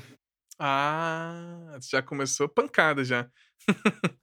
Cara, foi meu primeiro disco, cara. Eles falam que é o disco mais cru deles, né? Mas foi Sim. o primeiro que eu comprei. E você aí, Marcião? Cara, eu tô tentando lembrar, eu acho que foi o, um dos Beatles Please Please Me, mas eu não tenho muita noção se foi isso mesmo. Eu lembro que assim, foi na, na época foi meio que euforia, porque meus irmãos compraram um 4 em 1 parcelado em 12, 13 vezes. Uhum. E, e, eu lembro que a gente começou a ter uma euforia, assim.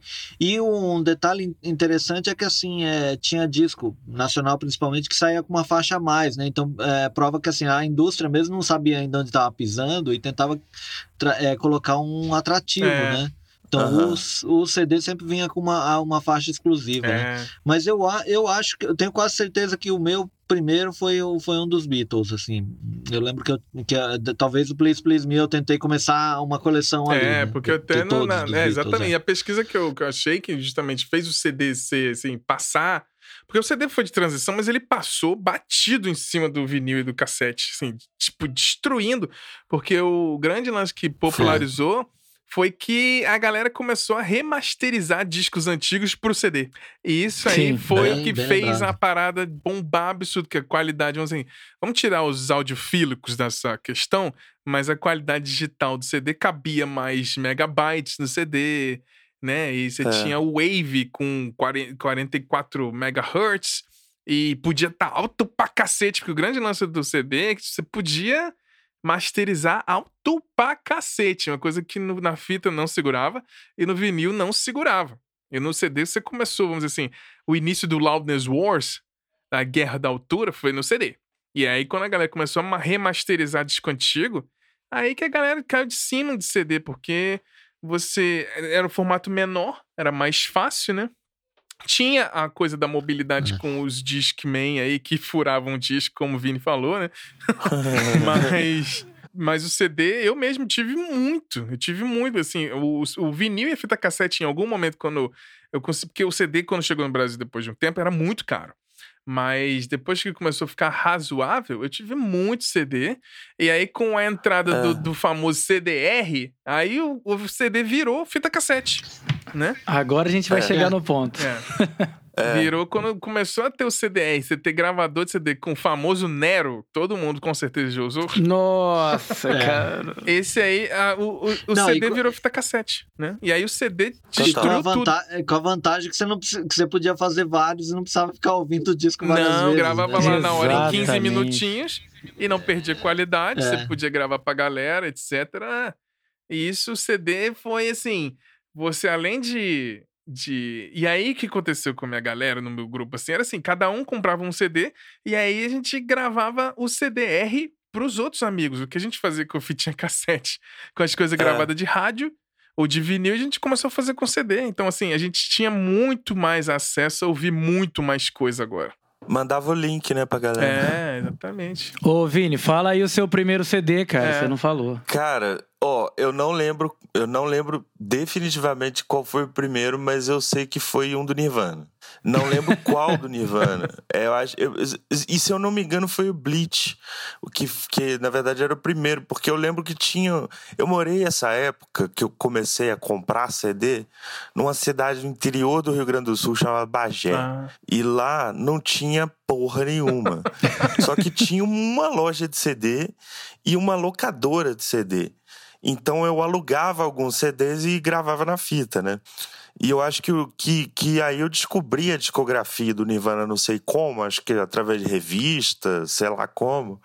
Isso foi em 95, 6, por aí. E aí eu, eu saí nessa loja de CD da cidade, tinha todos os, CDs deles.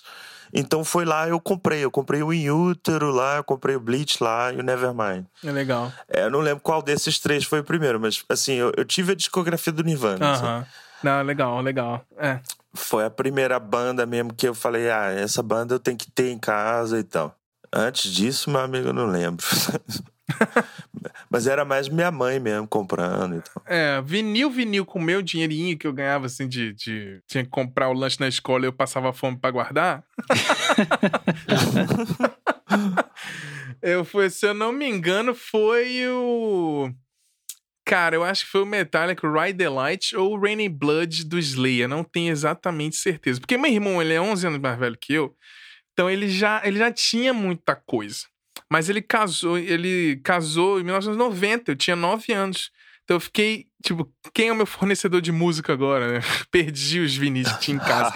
e aí eu tive que correr atrás, né? Passar fome na escola para não comprar o lanche, para poder comprar os vinis lá e gravar as fitinhas pros brothers e dividir, né? Pra poder ouvir o que, que tinha, né? Enquanto você não ouvia o CD, você ouvia o seu estômago, né? É. Exatamente. Mas, mas é, foi exatamente. Mas o CD, eu acho que foi, mesmo sendo de transição, se a gente parar pra pensar no momento. Hoje, quem compra CD? Eu até entro em loja aqui, até vejo, mas eu até vejo assim, você comprar vinil. Eu compro. Eu compro. Você não compra CD? Aí o comprador aí. Tá, temos um comprador de CD. Eu voltei é. a comprar CD. Sabe, sabe o que, que aconteceu com o CD comigo? Foi interessante, rapidamente contar Pode essa falar. história. Eu fui para Portugal em 2013 e lá eu falei assim, cara, eu preciso conhecer bandas portuguesas. E aí, pela primeira vez na história da minha vida, desde a década de 90, eu comecei a ouvir rádio. Porque assim, no, eu tava no táxi e tal com a Bárbara e tocava uma música. Porra, que música é essa, cara? E aí hoje em dia tem esses aplicativos que descobrem é, a música que tá tocando. Ou então eu perguntava para alguém e ia descobrindo as coisas. E o único jeito de eu ter um contato mais físico com esses artistas era eu ir nas lojas de disco. Então eu fiz um roteiro de todas as lojas de disco de Portugal e fui atrás das coisas. Só que chegando lá, assim, os vinis eram muito é. caros. É. Então, o que, que eu fiz? Eu comprei CD, eu comprei tipo uns 10, 15 CDs em Portugal, assim. de, de artistas de lá, que tá, tem tudo no Spotify, mas eu queria, de certa forma, trazer e mostrar para as uhum. pessoas, entendeu? E aí eu comecei a reativar essa coleção. Ano, ano, em 2016 eu fui para Argentina, fiz a mesma coisa, voltei com eu tô olhando aqui para minha coleção, tem três CDs aqui do Charlie Garcia, tem uma é, do Soda Stereo, tem uma panca de coisa aqui que eu comprei lá em, lá, lá, lá em Buenos é. Aires, é. assim. Porque eles ainda têm muita loja de disco, assim. É. Acho impressionante Sim. isso. No Brasil, você Aqui, aqui, na, Finlândia, um aqui na Finlândia cara. tem muita loja de disco. Muita mesmo. Tem, tem muito. muito. Pois é, eu acho engraçado como que na Europa e no resto da América Latina ainda é forte essa coisa da loja de disco como um lugar, sabe?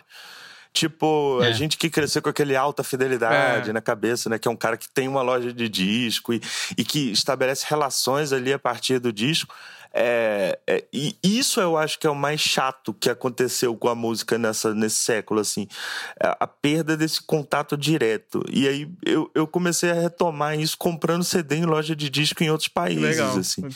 Foi uma forma até de é. fazer turismo, sabe? Tipo, eu tô é, lá, você... tô descobrindo coisas de lá. É, né? tem gente que faz turismo gastronômico, tem o, o turismo Exato. musical. Eu faço musical, é. é. turismo musical é o melhor que tem, cara. Eu lembro, assim, do finalzinho da década de 90, já, é, já começo dos 2000, é, aqui era mais, mais forte essa coisa também da Mega Store, é, né, que tinha livros e discos, né? É, acabou de fechar aqui em São Paulo, e acho que no Brasil todo, né? A FENAC Sim. É, foi assumida aí pela Livraria Cultura e estão fechando lojas, né? Acho que hoje no Brasil só tem uma FENAC. Mas eu lembro que no, no finalzinho dos 90, ela, é, em Pinheiros, aqui em São Paulo, ela era é, Ática Cultural, né? Era um megastore mesmo, é, vinha com conceito. Eu ouvi muito lançamento de disco ali no fonezinho deles, no tocador deles. Sim, ali, né? sim. E, e dava para ouvir o disco inteiro. É, tinha algumas que limitava, né? Você ouvia só um 30 segundos de cada faixa. Mas tinha algumas que você conseguia ouvir o disco inteiro. Eu já passei tardes ali é, ouvindo música, né? Era a forma como eu conseguia ouvir lançamentos, né? Não era, ainda não estava popularizado o MP3, o Napster, essas coisas todas. Era ali que eu ia para ouvir. Eu, eu, eu, saía da minha casa só para isso, para ouvir música na loja. Sim. É, isso, meu, isso forma caráter. e enfim, era, era, era onde eu me, me informava. Quer dizer, eu tô contando muita história pessoal, mas é bem isso mesmo, assim. É, é, é o que a gente tá é. tá falando de como consumimos música é a gente aqui também, né? É, então, e aí a galera que tá ouvindo claro. vai ter um.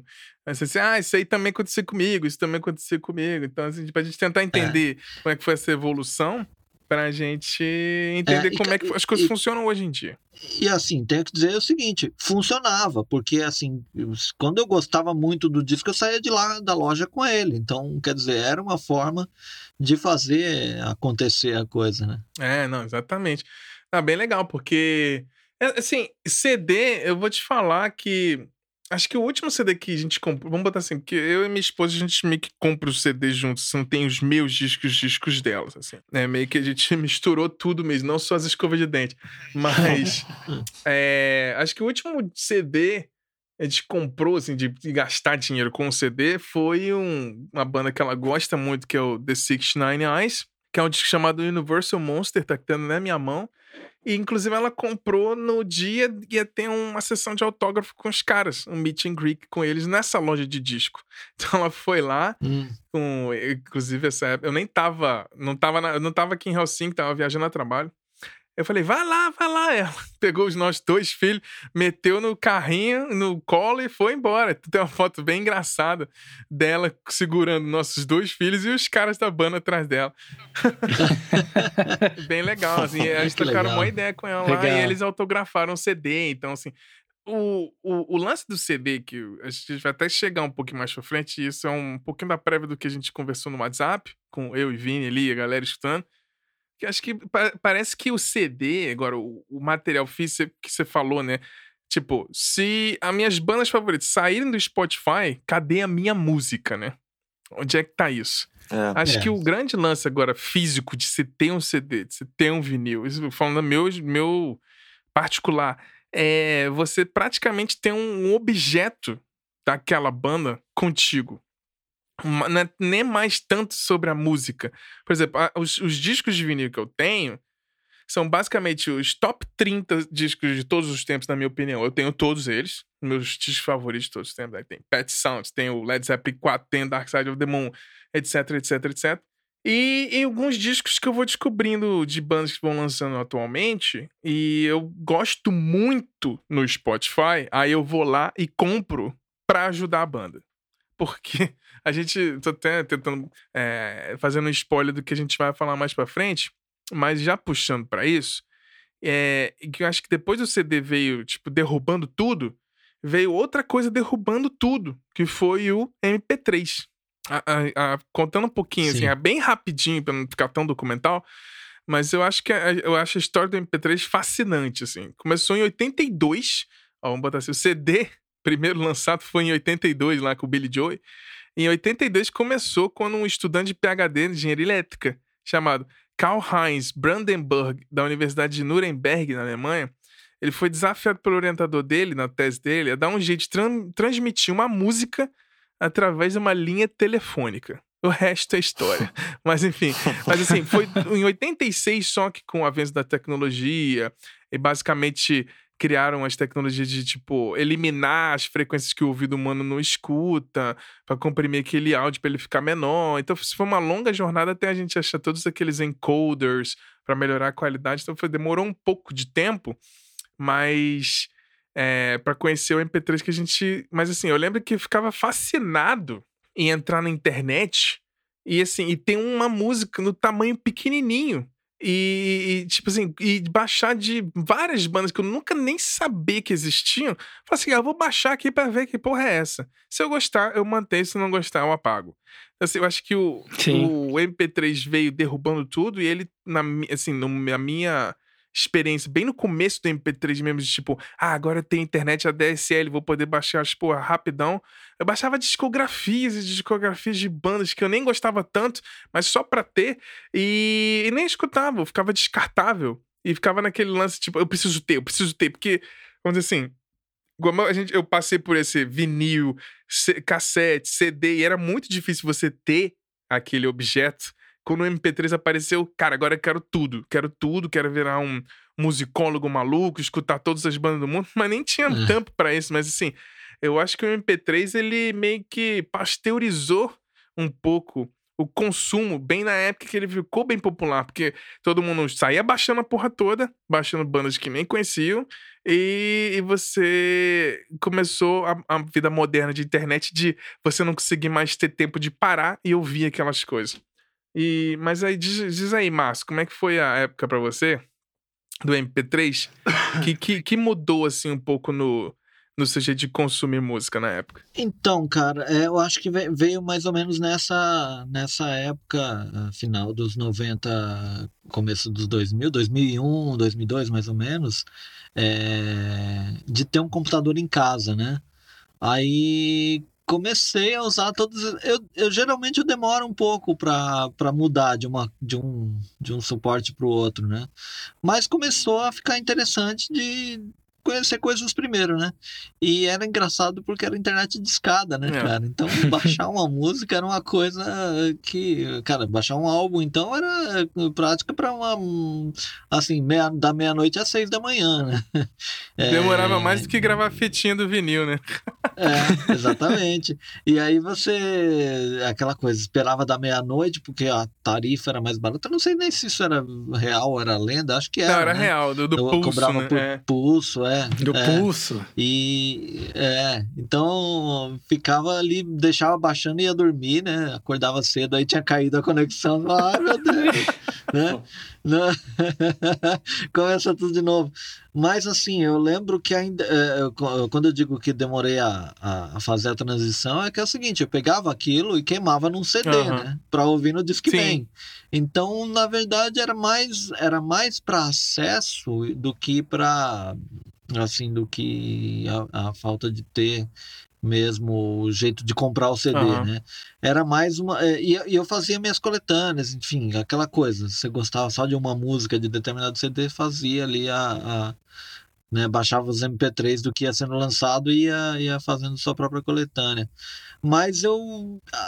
Assim, é, é, complicado. Era, era uma relação de amor e ódio, porque na verdade a gente baixava o que aparecia, mas a qualidade, em contrapartida ao fato de, de você ter mais acesso, a qualidade caía pra caramba. Sim porque você pegava a primeira versão que aparecia ali, é. É, né? Então, e, e, tinha, depois do Napster, que teve aquela coisa toda da, da guerra que teve com Metallica e tal, é, começou a aparecer os outros, que era Casa A. Emule. E... Emule, tinha é, LimeWire, tinha umas coisas todas. Soul Sick. É, Soul Sick. Soul é, Sick até hoje. Soul Sick sensacional, hein? também usa, usa, até hoje, é. Até hoje ainda usa um pouquinho. Alô, Soul Sick, paga Mas, nós. É...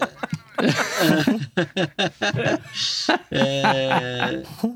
Mas eu não sei, eu, eu, eu vivi assim uma, uma relação de amor e ódio. Ainda assim, eu demorei até para fazer a mudança de, de, do MP3 para o streaming. Né? Foi, assim, acho que foi a, a, coisa mais longa da, da vida, assim, foi ouvir MP3 mesmo, né? Porque começou a aparecer já o, o tocador é, de MP3 mesmo, né? E foi, foi diminuindo o tamanho, né? Foi a, até chegar no tamanho de um pendrive, né? Sim, exatamente. É. Agora, sim, é, independente disso, é, é, é, a, a, minha vida toda foi assim, muito é, usando, ouvindo música, consumindo música em transporte público, né? Então aquilo, para mim, é, foi uma revolução mesmo, né? Poder ouvir música, ouvir o que eu queria, assim, sem precisar ter nenhum trabalho, né? A, a, a fita cassete demanda um trabalho, a, a o, como que chama? O, cara, o Discman é, é, demanda um trabalho, né? O, porque tem toda uma, uma, uma ciência ali. Você andar no ônibus é, pulando não, com rua CD, de paralelepípedo do é, Discman era um desastre. É. o, o, o MP3 player era um, é uma coisa que trouxe estabilidade para a audição, né? Pra, assim, Sim. Você, é. você consegue é. ouvir. E aí você navega ali, pulsa, passa para próxima rapidinho, não sei o quê. É. Exatamente, exatamente. E você não está limitado a um CD, né? Você está limitado, você pode coloca lá o, tudo que, né, que cabe no, no MP3. É, né? porque o, o iPod veio para revolucionar. Você botar lá 5 mil músicas no mesmo device, mesmo ele sendo grande, né? Quando lançou, mas é. foi justamente isso, você não ficar mais presa a. Ah, eu lembro, cara. Eu, tipo, tinha um carro CD, né? No, toca CD no, no carro, andava com aquela pastinha no porta-luva. Uma pastinha, né? pastinha. Com as páginas é. e não sei o que que tinha é. escrever, não sei o que. Cara, depois que, cara, o outro carro que eu comprei, esse aqui, eu arrumei um jeito de. Peguei, comprei um módulo trouxe um cabo RCA desse módulo ligando nas caixinhas de som e eu só plugava MP3 player lá. E aí no painel do carro não tinha nem rádio. Acabou. Acabou, não tinha nem hum. toca de pra ninguém roubar. É. Falei, ó, não tem nem nada para roubar, ninguém vai nem querer abrir o carro. Eu pegava aquele cabo RCA que eu deixava ali embaixo, plugava no MP3, o módulo gerava energia quando ligava o carro e já era. E as pastinhas ficaram em casa. É. Liberou espaço no, no meu porta-luva. ah, é muito bom. E, e, você, Vini, como é que foi sua relação assim, com o começo do MP3 quando, quando apareceu ficou popular? Assim? Não, o MP3 eu lembro claramente. Eu não, eu não lembro exatamente o primeiro CD que eu comprei, mas eu lembro perfeitamente o primeiro álbum que eu baixei. Foi o OK Computer. Ah, é simbólico, simbólico. Até, né? OK Computer do Radiohead. É, no, computador. É, foi, foi o meu OK Computer, né? Tipo assim, caralho, dá pra baixar essa porra. Olha aqui. o sinal, olha o foi sinal, isso. olha o sinal. É. Mano. E foi uma explosão, né, cara? Pô, o MP3, mas, mas aí que tá, foi, pra mim foi igual o CD. É, é, o, o, essa, essa época da gente baixar tudo quanto é música, tudo quanto é CD, sem critério nenhum às vezes. Eu também, eu baixei, eu tinha pastas e pastas, eu não tinha espaço. Chegou a época do fudeu, eu não tenho espaço mais para ter todas as discografias de todas as bandas que eu gosto. Então o que, que eu faço? E das que você não gosta também. O streaming. Acho que eu não gosto também, eu baixava é. tudo. Aí veio o streaming. Aí a coisa. Não, beleza, eu não preciso ficar baixando tudo. É. Então foi um período muito complicado por um lado, assim, né? Tem foi é, foi o acesso, o acesso é infinito, então beleza. Aí tem essas questões da qualidade e tal. Hoje em dia, outro dia um amigo meu veio, veio me perguntar como é que eu faço para baixar uma música hoje em dia. Aí eu tive que ensinar para ele, falar, ô, oh, então, ainda tem o Soul Seek, tem um negócio que chama Torrent. Aí ele, ah, tá. Porque a galera desaprendeu, desaprendeu a baixar, né? Impressionante. Era uma coisa que era muito corriqueira. Qualquer Zé Mané entrava na internet em cinco minutos achava uma coisa para baixar. Sim. Isso é sintomático do, do, do que a internet também virou hoje, né? Ela foi, ela foi recapitalizada pela grande indústria. Então é, é difícil, assim, a proteção industrial voltou para a música, realmente não é tão fácil baixar um álbum como era é. antigamente. Aí a gente tem que refletir o que, que vai ser daqui para frente, é. né, eu acho, porque todo formato de consumo de música, na minha opinião, é transitório. E a gente sempre volta para esse aspecto do, pô, não tem a coisa física. É... O que, que isso significa também para a geração que tá vindo aí? É. Entendeu? Eu não sei. É, muito louco. Pra é. Clara. Clara ouve música, ela tem as playlists dela ali, tipo, gosta de uma música, joga na playlist. E aí aquilo vi... escuta música pra caramba, assim. A Clara é interessante porque é uma criança que com certeza já tem essa identidade que eu tinha na idade dela, assim, de ser fã de música. Uhum. E, e vamos ver como é que ela vai querer ter as coisas, né? É, se, é, e se existe a necessidade de ter voltar. alguma coisa, né? Isso que também é outra Pois é, se existe a necessidade de ter, porque a gente ainda tem esse resquício, né? E aí pensa assim, pô, eu quero consumir o artista que eu curto, até para incentivar a cena, etc, etc. Mas aí o que, que eu faço? Eu compro o álbum no iTunes para ter o álbum em MP3 ou eu vou no. Eu, ou eu compro o vinil? Eu prefiro comprar o vinil. Ou eu vou no show, né? né? Ou uma filha, ou vou no show. É, de, de alguma forma, eu acho que o que se perdeu e que a gente precisa retomar é o contato físico com a música, seja ele comprando o disco, indo no show, indo numa Sim. assinatura de, de, né, igual a Carol foi aí com os meninos, enfim, que é uma coisa super legal, indo no listening. Como que a gente traz a música de novo, sai do virtual, né? é... né? Porque acho que já perdemos o controle sobre eu isso. Também. Assim. Não, eu quando vou em show, eu gosto muito. para mim, show é o, é o grande momento assim, eu como consumidor de música, que é você é obrigado a parar tudo que você tá fazendo ali para ver aquele negócio. É, é, o, é o vinil é. 4D ali, real time, né? é. é, mas, mas tem um adendo aí, né, Xará? Tem a galera que vai no show e grava o show inteiro com o celular e nem curte Não, o show. Eu né? vou até, desculpa, galera, vou até abrir um palavrão assim. Eu fico é. muito puto. Que o filho, cara, eu lembro o show de despedida de turnê do Black Sabbath aqui, o End Tour. Tinha um filho de uma atrás de mim. Ele passou o show inteiro gravando no celular. Ele gravou as duas horas na porra do telefone dele. E ele, assim, não tava nem olhando pro palco. Ele ficou assistindo naquela merda, é. naquela telinha. Que esse filho de uma puta, só falando assim, nunca mais vai assistir aquela merda. Mas enfim. Mas, cara, vou te contar a experiência que eu tive num show recente que foi assim, revolução. Tinha que ser no Rio, né? Porque no Rio a galera é muito criativa.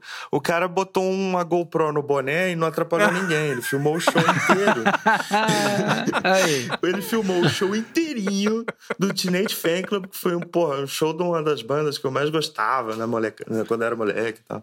Eu fui, porra, eu fui ver o show, não tirei uma foto do show, cara. Porque eu tenho essa coisa, todo mundo com o celular. E aí veio esse maluco com a GoPro no boné. Eu falei, porra, esse cara tá em 2080, a gente tá em 2000. Maravilhoso. Foi genial. Mas eu, eu já. É, o meu momento de show, geralmente eu tenho uma. Assim, um, é um. Quase que uma.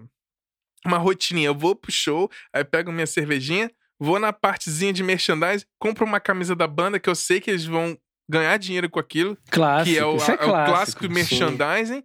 E se tiver ali um vinil, alguma coisa assim, é, ter, compro também e assisto o show e volto para casa. Para mim, esse é o, é o que eu, vamos dizer assim, é o meu, meu momento físico com ali de conexão com a banda que eu gosto, de ajudar eles também, que a gente sabe que, um, falando que a gente já pulou aqui pro streaming, depois que teve a guerra toda no MP3, que, que a indústria ia fazer, né? Começou tudo lá com o Pandora, né? É, vamos fazer é. aqui um negócio online que você não vai precisar baixar as coisas. O Pandora e... foi o primeiro? É, foi um dos primeiros, né? Que até pesquisando bastante, foi, inclusive, ele. Mas é porque antes, eu acho que teve, teve redes, né? É. Antes, assim, o MySpace, é, eu acho que é anterior, Sim. que tinha uma uma vibe de ser uma rede social, sim, meio que de é. streaming, o Pandora... né? O MySpace era enorme, É, o né? MySpace, sim. MySpace Toda banda enorme, tinha o seu MySpace. É. O Facebook é que acabou é, com o MySpace. Exatamente. Eu tive MySpace, é. Eu lembro do MySpace como uma parada que no Brasil não colou muito. É, não. Mas tive, lá fora era é, gigante. Eu tive MySpace de banda, das minhas bandas e tal. Todo mundo, é. é todo mundo tinha MySpace e era amigo do Tom, né? Era amigo do Tom. É, oh, vocês primeiro é, muito bom, muito bom. Vocês é. já estão, vocês já estão indo no stream. Eu só quero falar uma coisa do, do MP3 que eu deixei aqui. Sim. Que eu sei que a gente está também com quase duas horas de gravação aí. É, eu demorei muito, cara, para ter computador em casa, né? Eu demorei muito tempo mesmo. Eu ouvia na casa dos meus amigos e tal. Mas o primeiro disco que eu baixei foi o Light Grenades do Incubus, que é sensacional, cara. Não sei se vocês gostam de Incubus, mas eu acho uma, uma banda criativa pra caramba, hum. americana. E nessa época de ficar baixando música, né? O pessoal entrava lá no Soul Seek, LimeWire e tal. E você baixava de tudo, cara. E começou a aparecer aquela galera que colocava umas músicas que não existiam, mas a gente gostava de baixar, né? Uhum. Então tem um episódio de um amigo meu que ele era apaixonado por baixar, por exemplo, ah, eu tenho Led Zeppelin tocando Whiskey in the Jar, sabe? Umas coisas assim. e aí uma vez, esse cara abriu lá o seu, acho que era o Emule na época, e apareceu lá. Bruce Dixon cantando El Chan. E eu, a música tinha sei lá quantos megas. Eu falei, eu preciso baixar. Ele baixou, ficou a noite inteira baixando, chegou a música. Ele foi abrir, cara, era 10 minutos e, e, e começava assim: era um cara falando: Ô idiota, você ficou até agora baixando essa música? Você acha que o Bruce Dixon vai cantar o Tchan, palhaço? Pare de usar a internet para baixar música, idiota. Vai no show, compra o CD do cara. Você não tá ajudando, meu. Era um cara fazendo um textão em áudio, entendeu? Falando isso. Mas hoje, hoje, se isso acontecesse hoje, Foda. certamente o cara ia baixar o gemidão do zap. É, exatamente, é, exatamente. É. Mas é engraçado. O cara não ia baixar, porque ninguém baixa, porra é, nenhuma. É, ninguém baixa, ia chegar é, num grupo exatamente, lá. Exatamente, exatamente. Mas é. é ia chegar num grupo. Zap parece uma foca. ah, cara, parece tudo, menos é, alguém então... tendo prazer em alguma coisa. Né? Mas assim, é engraçado que essa época de MP3, cara, é o que vocês falaram. A gente baixava de tudo e eu, o Bruno, o Bruno sabe disso. Eu sempre gostei de baixar bandas que eu nunca ouvi. E era legal quando você encontrava alguma coisa e você falava: Meu, eu sou dono disso daqui, ninguém conhece essa música. Eu não quero que ninguém conheça, só eu conheço essa música. E era uma coisa que acontecia, né? Que acontecia muito. Mas eu lembro muito dessa época que a gente ficava baixando músicas no SoulSeek, LimeWire, e tinha muita gente que colocava arquivo lá que a música era metade, e aí você queria reclamar com a pessoa que o cara foi lá, comprou e disponibilizou, você quer reclamar com o cara que a música não, não tá do jeito que você gosta, né? que a gente tem muito disso, né? E aí, falando de uma coisa que vai ser a nossa discussão agora, que com, quando a gente falou de que ia falar sobre isso no podcast, eu falei um pouco lá na agência que eu trabalho, tal, do que que era, né? E o que, que eu acho que é a música hoje? Ela tem, ela tem que não vir só como música. A música tem que ser uma parte de alguma coisa. E uma a redatora que trabalha comigo, ela deu um exemplo. Que ela compra camiseta na internet e ela gosta de quando chega, não é nem a camiseta, mas o que vem junto. Vem um bottom, vem uma caneta, vem um bloquinho para escrever. Ah, nem lembrei que comprei a camiseta, sabe? Vem outras coisas junto. Então eu acho que quando você compra um disco, ou você compra um vinil, ou você compra um CD, junto com ele, o artista ele tem que pensar em levar alguma outra coisa, sabe? Nem que seja o bottom, uma caneta, uma caneca que o cara gastou 10 reais para imprimir com a marca dele. Mas isso daí faz o cara ter um contato diferente e faz o cara parar para ouvir a música dele, sabe? Eu acho que talvez seja, talvez seja a solução, cara. É a conexão, a conexão física ali. É... Você compra a experiência. Uhum. É, exatamente. É que o lance Que a gente possa chegar aí. É, que a gente, por exemplo, vai ler do Pandora, que Pandora foi, vamos dizer assim, o primeiro, entre aspas, que ele foi o primeiro que tinha um, tinha um algoritmo, que meio que seguia os seus gostos musical para te sugerir a próxima coisa. Então eu usei muito Pandora para conhecer coisa nova na época. E assim, e, e ele chegou a um tempo para se sustentar e começou a ter botar o, como eu falei lá no negócio da rádio, começou a ter anúncio entre as músicas. E foi o modelo de negócio que a Pandora começou a fazer, que era ou tinha os anúncios ou você pagava a assinatura para não ter os anúncios, coisa que o YouTube tá fazendo agora. Se você não quiser ver anúncio, você uhum. paga um prêmio. É. E o Spotify é. faz, e o Apple Music faz. O Apple Music não tem nem jeito de escutar se você não for assinante, né? Mas esses já abertos, o Spotify é. e o YouTube, você pode pagar. Ó, beleza, você não quer assistir, é, ouvir interrupção, tem que pagar, e esse é o modelo de negócio da galera, né? Mas falando do o streaming, o streaming chegou abalando, eu achei muito legal, Vini, você falando da questão da Clarinha. Uhum. Porque é. É, é. legal observar. Meus filhos são bem mais novos, assim, então eles não têm É, ainda não, não tá, tá nessa, nessa fase, fase. assim. Às vezes ele descobre uma música que eu brinco aqui de tocar e aí o Arthur, né, com 5 anos, ele fica escutando no repeat aquela música pra sempre, assim. Mas ele não É. fica... Não fica... Não tem as favoritas, coisas de consumir, nem correr atrás. Ele tá muito novo, né? 5 anos. Mas... É, é legal ver esse negócio do... do que eu, assim, pra mim o streaming tem duas coisas... Pra mim, assim, no meu sentimento, que é é, você tem, tem um lado muito bom que eu acho que é você conhecer coisas que você não ia conhecer, que muitas das vezes são maravilhosas. Eu descobri muita coisa que eu nem imaginava se não existisse o streaming, de você receber uma recomendação e em dois segundos você já tá escutando. Isso é uma parada muito maluca. Você tá ali no Twitter, tá no, no Uhum. Facebook, ou etc. Ou falando com um amigo, ah, escuta tal música, manda o link, já tá ali no Spotify, deu play em, em 10 segundos, você já sabe se a música é boa pra você ou não.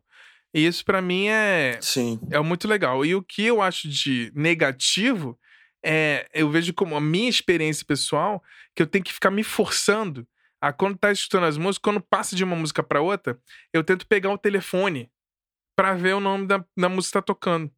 Porque você tá ali no dia a dia, no transporte, ou trabalhando, você tá escutando as músicas que estão tocando lá uma atrás da outra, e você não tem ideia. E assim, eu sou um cara, eu, eu É. tenho até playlist, mas geralmente eu faço playlist, uma curiosidade aqui, é tipo, ah, comprei o ingresso do show da banda tal. Aí eu vou lá no setlist.fm, aí eu vejo lá a playlist do, do setlist da, que a banda tocou nos últimos tempos e eu faço uma playlist com as músicas que eles geralmente tocam ao vivo. E aí eu faço isso pra me preparar pro show. É, Pô, legal. Legal. eu acho isso legal, Xará, mas eu não acho legal, por exemplo, a banda disponibilizar o setlist. Que eu acho que isso é uma, meu, eu quero, sei lá, descobrir lá, né, o que o cara vai tocar. Mas geralmente eles. É, o setlist é a galera que bota, né? Você vai no show, você, você mesmo É, que é. coloca lá. Mas eu acho legal ter essa, essa prática, meio que pra me preparar, porque às vezes tem uma música que eu não conheço tão bem. Uhum. Mas assim, playlists normais, eu tenho algumas caixas, tipo, ah, melhores discos de todos os tempos, melhores músicas, não sei o quê. Mas eu vou te falar, eu tenho, mas não escuto. Eu sou um cara que eu. Eu sou um, um, um cara de álbum. Eu gosto de tocar na música 1 até a música final. É. Eu gosto de escutar discos.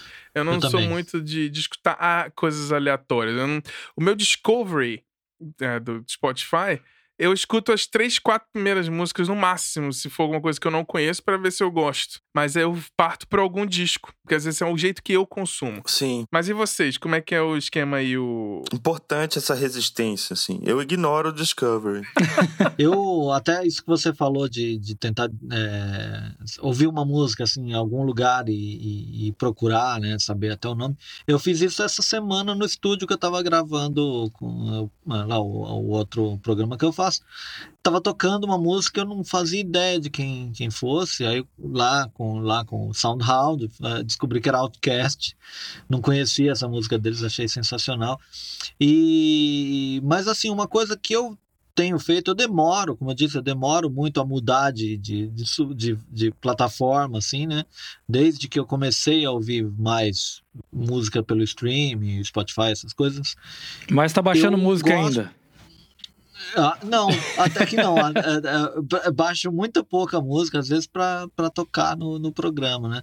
Mas, assim, é, é só quando não tem mesmo, né? Quando não tem jeito, né? É. por incrível que pareça, tem artistas que não que não estão no streaming, né? Ou estão num streaming Sim. muito, né? Assim é, é ainda lá embaixo ainda, né? O streaming que não é tão popular. Mas o, o uma coisa que eu faço bastante, é isso, isso eu acho que eu, tô começando a ter essa experiência, eu acho bacana, é ver os artistas relacionados. Porque eu consigo, assim, desse, desse modo, descobrir muita coisa legal que passava, passava batido, assim. Então, sei lá, alguém lançou disco novo aí, eu ouço disco novo, mas eu tento, eu tento relacionar, tento ah, procurar quem tá lá. Isso, acho que essa experiência o, o, o streaming trouxe de novo para mim e para muita gente, né? Você conseguir, ainda que tenha coisa ali que não tem nada a ver, né? É. Colocam como relacionado, mas não tem nada a ver, né? E você, uhum. Bruno, né? Você, na, na, no nosso episódio de cover e originais, você comentou que você gosta justamente dessa coisa da surpresa da, das bandas que você não conhece, né? Como é que é? Não, é exatamente. Eu gosto de. Eu descobri muita banda, cara. Essa, depois do streaming, eu já. É que assim, eu não sei nem se eu posso falar isso aqui, depois você edita, mas tem um site, antes, pouquinho antes do streaming, que se chama Metal Forever. Não sei se vocês conhecem, é, é só de banda de metal, uhum. cara que eu baixei os melhores discos em alta qualidade da história nesse site, e esse site vive sendo derrubado, e os caras falam, meu, falem pouco da gente, então eu tô aqui, eu vou acabar com ele, não vai existir mais. Vai ficar igual a Transamérica e, o, e a FENAC. Mas, cara, é sensacional. Então, é, muitas coisas eu, eu baixava ali e muitas coisas eu descobri no, no streaming do lance do Spotify. Porém, eu tenho uma coisa a reclamar que é o seguinte: como eu sou usuário da TIM, TIM paga nós, a TIM tem o Deezer, né? Sim. E é. muitas coisas do Spotify ainda não estão no Deezer. Então eu tenho que ficar fazendo essa troca de de streamings, né? Às vezes eu tô ouvindo alguma coisa no Spotify que não tem no Deezer. Mas eu concordo muito com o que o Vini vai falar agora, que vai ser a polêmica do programa, que o pessoal esperou até agora para chegar nesse momento. É. Que às vezes a pessoa acha que ela tá tendo uma puta autonomia no streaming ali, mas na realidade é. ela tá ouvindo só o que as pessoas querem que ela escuta, entendeu? As grandes empresas, corporações e na realidade, é. de que maneira a gente está ajudando a galera que está começando, ou você está realmente ouvindo que você tem vontade, sabe? Então aí eu acho que agora eu é. abri a porta aí pro Vini destruir nesse nosso podcast. Antes dele, antes dele falar, eu só queria dizer o seguinte: eu adorei, essa é a frase do programa. Eu concordo com o que o Vini vai falar. Isso foi a, a frase do programa, com certeza. A frase do programa, bota aí. Vou, um post bem grande, vou fazer um post no Instagram. Frase da semana. Eu concordo com o que o Vini vai falar. Mas é que assim, gente, só para deixar os ouvintes saberem, a gente faz um, um briefing via WhatsApp que já é um programa, a gente cria um mini programa ali. E na realidade, quando a gente concorda que alguém vai falar, a gente faz um programa em cima disso. Senão a gente nem faria o programa. É. Cara, foi meio Ronaldinho Gaúcho, olhou para um lado e tocou pro outro. Não, vou, vou, quebrar suas pernas agora, porque eu não vou falar, não. é, não vai falar nada. Não, mas o, o, lance, é, esse lance que eu falei, só pra passar a bola pro Vini aí, pra ele matar aí o, o nosso. Que a gente, eu e Vini discutiu muito sobre isso, principalmente quando a gente tava fazendo o disco é. do The Internet e as coisas que, que a gente tá fazendo junto do, do projeto novo dele aí que tá. Fiquem ligados que vem coisa maravilhosa aí. Mas assim, o... Tô acompanhando Opa. no Instagram. É. E o que, que, eu, que, que eu falei agora há pouco? Que eu falei que as vantagens do Spotify é que você tem acesso a coisas que você talvez não escutaria e que ele te dá um algoritmo ali, mas eu acho, e com o que o Vini vai falar aí pra gente discutir, será que isso tudo que você tem, essa sensação de tipo descobrir tal banda, será que isso não é só uma ilusão? Passa a bola para você, Vini. Não, é claro que é só uma ilusão. Né? tudo ali. É, tudo ali é só uma ilusão. Eu, o que eu tô falando, eu tenho. É, eu acho o streaming é muito prático, né? É muito prático. Você falar assim, pô, quero ouvir tal álbum. Você entrar a hora que você quiser, aonde você quiser, num lugar só e ouvir. Só que aí tem as exceções.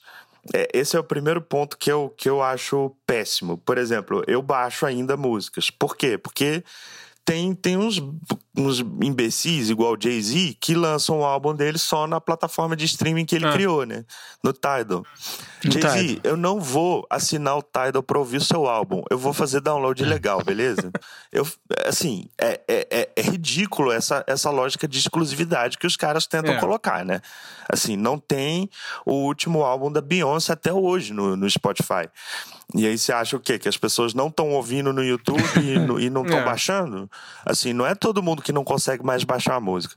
Essa é a primeira questão que eu, que eu, que eu tenho um problema em relação ao streaming. Em geral, excetuando essa questão da praticidade que a gente tem hoje em dia, né? É, é, inédita na história da humanidade, eu acho o streaming uma grande cagada como modelo de negócio, assim, sabe? Tipo, porque, em primeiro lugar, ele, ele conseguiu ressuscitar a indústria musical, né? As gravadoras, elas começaram a meter a mão de novo pesado no, nas carreiras dos artistas, agora trabalhando com o algoritmo da, da, da, internet a seu favor. Ou seja, quando você tem um lançamento que tem muita grana envolvida de divulgação, caso do último álbum do Drake, o Scorpion, assim, você simplesmente compra o, o, Spotify, compra entre aspas, né? Quando na semana do lançamento do, desse álbum do Drake, você abria o Spotify só tinha Drake, em todas as playlists tinha uma música do Drake.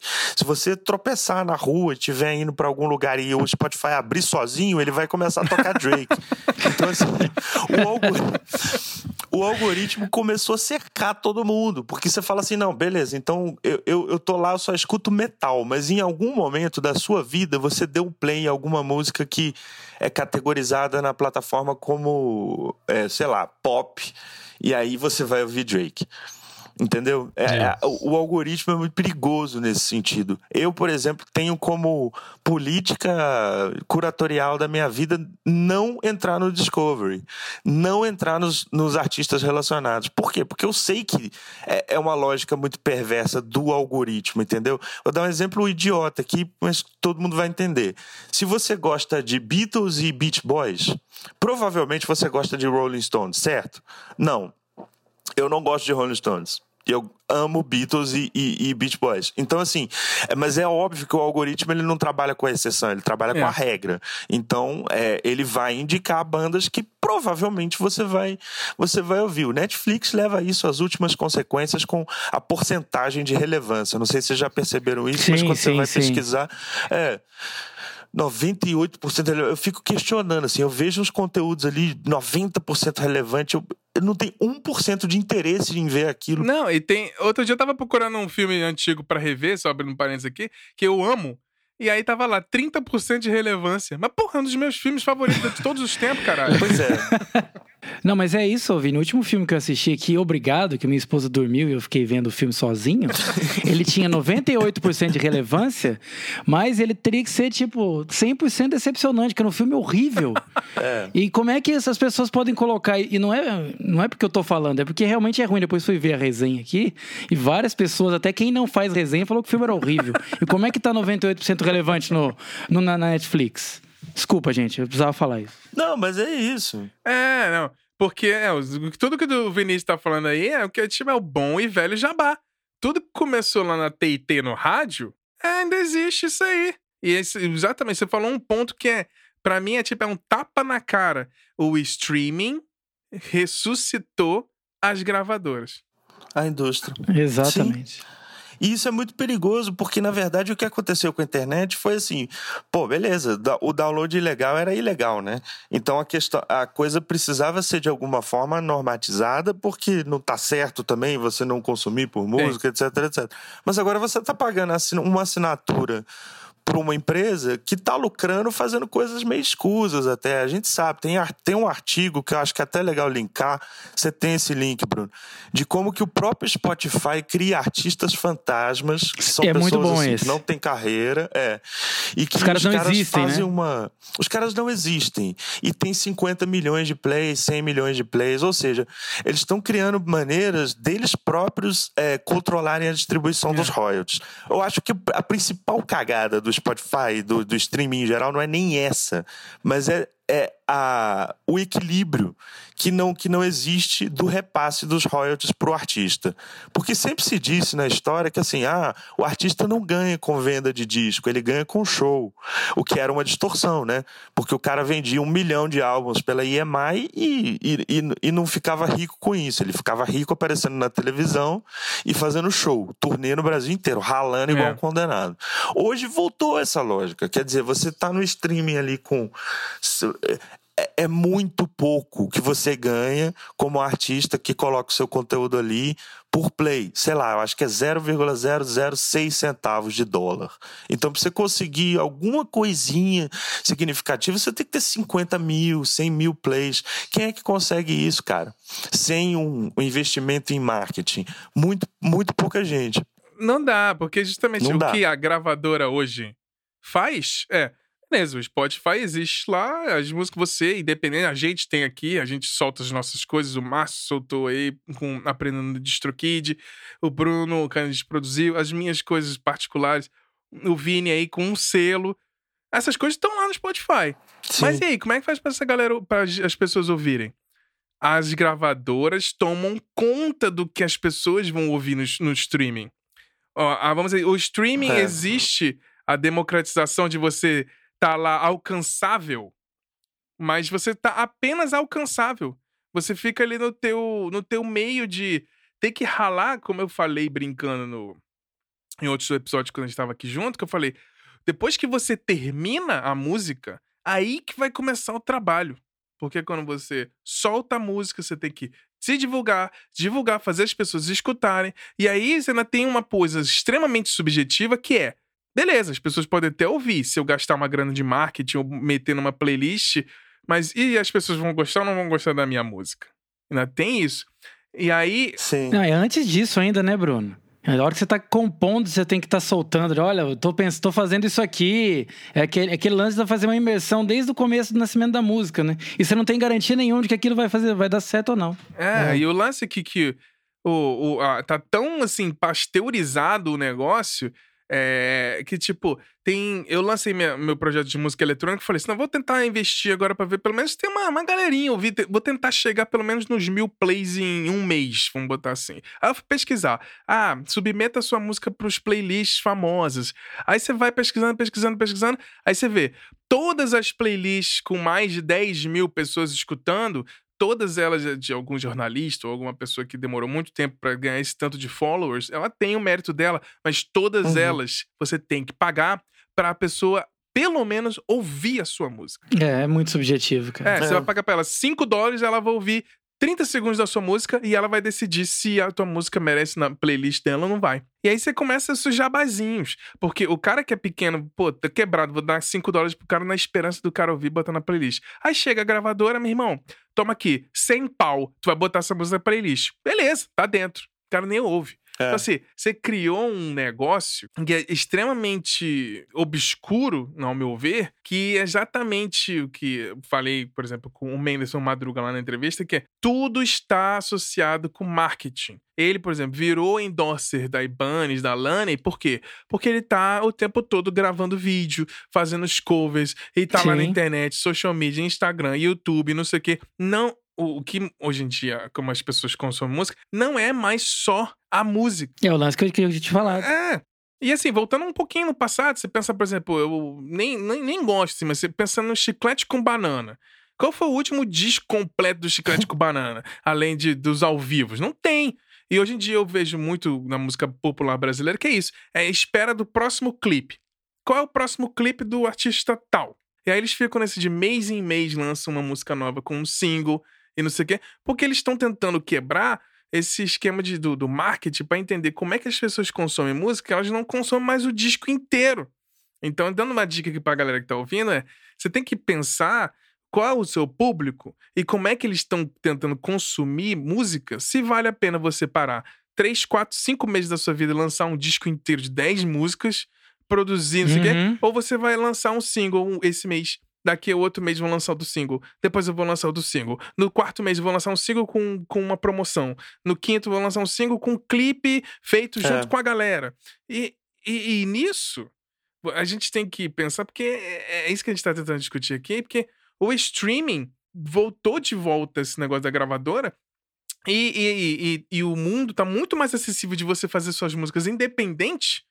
E ninguém quer mais gastar dinheiro com estúdio. É. Antigamente você tinha pouquíssimas bandas com grana, que os caras ficavam ensaiando na, na garagem deles lá, ia num showzinho pequeno, aí algum amigo do amigo do amigo do amigo chamavam um A&R, um olheiro da gravadora XYZ, o cara viu o show dos caras e falou, beleza, gostei dessa banda, vão ver eles ensaiando. E aí oferecia um contrato para as gravadoras, e aí você tinha grana para gravar, tinha grana para divulgar e tinha grana para fazer um clipe. Hoje em dia a gente não precisa mais dessa grana para gravar, mas a gente ainda continua precisando da grana para investir, é, para se divulgar e para aparecer, né?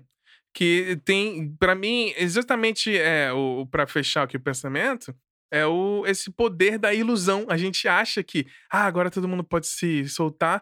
E aí você tem várias táticas é. obscuras de você se ficar famoso. É, comprando seguidor no YouTube, comprando seguidor no Instagram. Exatamente. E aí você vai criando essas, essas é. táticas obscuras que a internet trouxe porque a indústria está exatamente igual lá nos anos 90, só que agora é muito mais fácil você é. produzir suas próprias coisas. E exatamente. uma outra coisa que está acontecendo, Xará, aproveitando esse gancho que você falou, como a, as pessoas estão vendo que tem muita gente querendo produzir, agora você vê muita galera fazendo uma espécie de coaching de música. Né? Você vê, por exemplo, o pessoal do novoartista.com, que eles ensinam os caras a como lançar as coisas. O Rick Bonadil tá, já abriu um canal para fazer isso.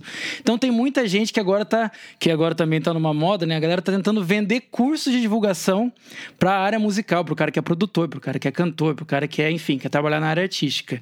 E isso é uma coisa que tá enormemente grande é, agora. Totalmente.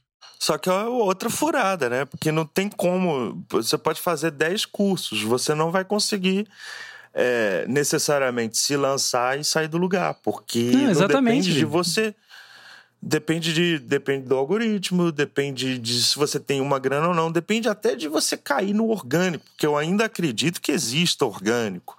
Né? Aquela coisa de você soltar um som e a coisa realmente viralizar por é, obra espontânea do usuário na internet, uhum. assim. Mas isso significa furar um bloqueio muito grande. Em todas essas redes sociais que a gente está falando, estão atuando com algoritmos muito pesados, né? As consequências da, de, desse algoritmo que foi gerando bolhas de opinião e de comportamento estão aí na política de uma forma muito agressiva, né? Então, é, eu acho que é uma reflexão que a gente precisa ter para além do consumo da música, para além da arte, tentar resistir a esses espaços de exclusão, de, de ilusão mesmo. Você está ali dentro de uma bolha, você só consome o que é, o robô acha que você precisa consumir, seja música, seja conteúdo jornalístico, etc. E tá cada vez mais difícil furar esse bloqueio, porque as pessoas ficaram é, idiotizadas, é, né, também. Então ali, aí, pô, tem uma opinião, não, não se abrem para o contraditório e para o novo. E isso para música é péssimo. Eu tô brincando com essa história do Discovery, assim, eu acho que o Discovery do Spotify não tá, pode tá, não. ser um, um Não, eu tô brincando assim, eu acho que tem que, tem que relativizar. Eu não uso, mas eu, e aí você fala, pô, então você não conhece bandas novas? Não, conheço todos os dias. Só que eu ainda é, é, uso aquela tática antiga que eu acho que sempre funcionou e sempre vai funcionar, de pessoas do seu círculo que tem que tem gostos parecidos e que você Sim. confia. Sim. Tem ali umas três, quatro pessoas que elas falam: ouvi isso, eu vou ouvir porque eu sei que é, é, eu vou gostar ou vai me incomodar de alguma maneira. Eu sou desse né, ouvinte que gosta da música que incomoda, que gosta do experimental, do novo. Então eu tenho pouquíssimas figuras ali que eu sigo, de pessoas né, reais, humanas, e de vez em quando um site ou outro que eu ainda entro para acessar. Tem alguns caras que fazem review no YouTube que eu não, não, não exatamente sigo, mas gosto de ouvir opinião.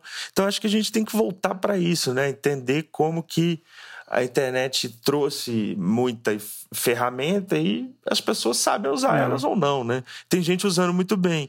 Então vamos tentar. Eu, eu acho que assim, a minha moral da história é tentar estabelecer essas conexões humanas, porque é delas que a gente vai descobrindo coisas. Esses podcasts aqui, é, incrivelmente, o primeiro que a gente fez, veio gente que eu nem conheço falar comigo. Pô, eu ouvi o podcast, achei muito legal as opiniões de vocês sobre música. Falei, pô, que bacana isso, né? É um contato que a gente está tendo aqui com um em cada canto do Brasil e um na Finlândia. E, e, que está gerando o quê? Que está gerando contato real, indicações reais. As pessoas estão clicando no que a gente está mandando. Isso é raro. Então tem que aproveitar. Sim, e o nosso é totalmente no, no, no, vamos dizer, na paixão, na, na realidade do que a gente realmente acredita. E, galera, não tem jabá nenhum. A gente não, nada que gente recomenda aqui é tem jabá ou qualquer coisa assim. A gente recomenda que o que a gente quer nesse podcast é justamente descomplicar a indústria da música e produção musical e, e, e mandar a real, que a gente acredita que a gente gosta. E tenho certeza que se vocês gostam de um conteúdo que não tem aquela forçação de querer me puxar isso, aquilo, aquilo outro. Eh, fica aqui com a gente que a gente vai estar vai tá sempre feliz e se divertindo por aqui. Ó, e tanto não tem jabá, né? Que a gente vive falando paga a gente nas, quando a gente cita alguma coisa, tá? Quando a gente parar é. de falar paga, pode saber que este podcast já está vendido. Está vendido. Oh, opa. É, e o episódio vai começar. Este episódio é, tra... é. é esse episódio foi um oferecimento de É trazido por vocês por oferecimento. O que não só não tem nada contra patrocínio não, hein, gente. Totalmente nada contra. É, o que a gente não vai forçar aqui é alguém um artista XYZ pagar pra gente falar bem de alguém que a gente não vai falar. É, não, isso é que é complicado, cara, porque a internet possibilitou que é. a gente quebrasse essa lógica da mídia, né? A mídia é assim: quem paga, é, é, quem anuncia, dá opinião. É, assim, uhum. é, a, a, mídia comercial funciona assim. Sim. É, o rádio funcionava assim, eu tô pagando. Então, assim, tipo, a opinião é minha. É, se eu quero que bombe X ou Y, se eu quero que vocês falem desse ou desse assunto. Então a internet muda um pouco isso, porque tem gente que tem patrocínio no YouTube para fazer canal e a galera tem liberdade completa. Por quê? Porque o patrocinador sabe que aquele cara tá atingindo um público qualificado, assim. É esse o raciocínio que a gente tem que começar a mudar. O influencer que compra 50 mil seguidores no Instagram, ele não tem o mesmo impacto que o cara que tem 2 mil, mas que tem um monte de reply, que tem um monte de fã real. Então, assim, é, essa era dos influenciadores e do algoritmo, ela tem que ir qualificando. Sim. Pra gente entender que, assim, pô, o cara que indica música real e que me traz play, não é o cara que tem 100 mil seguidores, é o cara que tem mil seguidores engajados. Sim. Mas pronto. A gente tem que qualificar as audiências e entender que internet não é só número porque a, a, indústria pensa em número, né? Porra, 100 milhões de plays. Beleza, quantos desses milhões de plays são reais, cara? É. Né? Quantos que são computador tocando, reproduzindo? Tem gente, amigo meu ontem, que falou que deixa o Spotify tocando sozinho, de noite, sem volume no celular, para ficar contabilizando play pros amigos dele. Ô, me passa o contato desse pessoal aí que eu tô precisando dar uma aumentada no meu canal. Então, robôs reais, sacou? Ele chegou nesse ponto. Vamos fazer uma playlist, escuta, escuta nós. nós. Escuta nós. Aí põe no play e deixa tocando, vai tomar banho, não precisa ouvir não, só para contabilizar é, o play. A galera que tá ouvindo aí, ó, cê, vou, vou criar essa playlist, escuta nós, só os trabalhos aqui da galera que tá na mesa virtual. Então, vocês, antes de dormir, abre a playlistzinha, dá play, bota no mudo e acorda no dia seguinte pra dar moral pra gente. Mas, ô, Xará, eu acho que para finalizar, que a gente já tá aí não sei quanto tempo, mas fica, fica uma pergunta assim: será que as, é, as músicas de hoje elas conseguem ser tão marcantes como as de antigamente? Porque parece que a gente teve um contato diferente com elas do que as pessoas têm hoje. Não que hoje seja uma maneira muito é, indiferente de se lidar com música, mas tudo bem, a gente ia lá, pegava no disco, a gente tinha que buscar, ou, ou na época do, do MP3 a gente baixava. Então a gente tinha um contato maior com o artista e com a música. E você acha que hoje as pessoas conseguem ter esse mesmo, sem nostalgia e saudosismo, mas conseguem é. ter é, essa mesma força que a gente tinha com as, os artistas que a gente gosta? Ah, eu vou responder essa fácil, assim. Eu acho que é um pouco de saudosismo, porque acho que a galera dava um pouco mais valor às coisas mais antigas, porque era mais difícil de achar as coisas muito boas. É, você tinha que ler uma revista, correr atrás, ir numa loja, passar a tarde inteira ouvindo lá o CD, igual o Márcio falou. É. Você tinha. Era muito mais complicado você achar alguma coisa que te tocasse emocionalmente. É. Hoje em dia, como tem muita coisa, você até se relaciona emo emocionalmente com várias coisas novas. Eu, principalmente, tem muita coisa nova que eu adoro, mas como é muito. Ela, ela veio para mim eu não fui para ela. Talvez por isso a gente, em teoria, a gente valorize um pouco mais as coisas mais antigas. Com certeza. Concordo plenamente. Então, tem, eu acho que tem que tentar resgatar esse brilhozinho, né?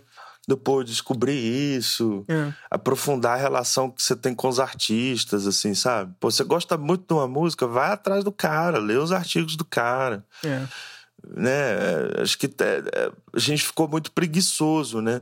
Tá tudo chegando, então a gente acha que não, pô, os artistas que você escuta hoje tem, tem uma trajetória muito bacana.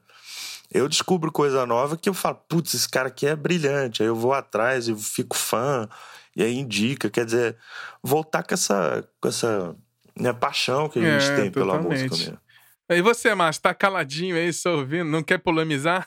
Não, não, não. Eu, na verdade, assim, eu tô em tempo real pensando nisso que vocês estão falando. É verdade. A gente tem que achar uma saída para que o artista é, possa ser visto como a gente, com a mesma experiência que nós tínhamos, assim, que é aquela coisa, resumindo tudo que a gente falou.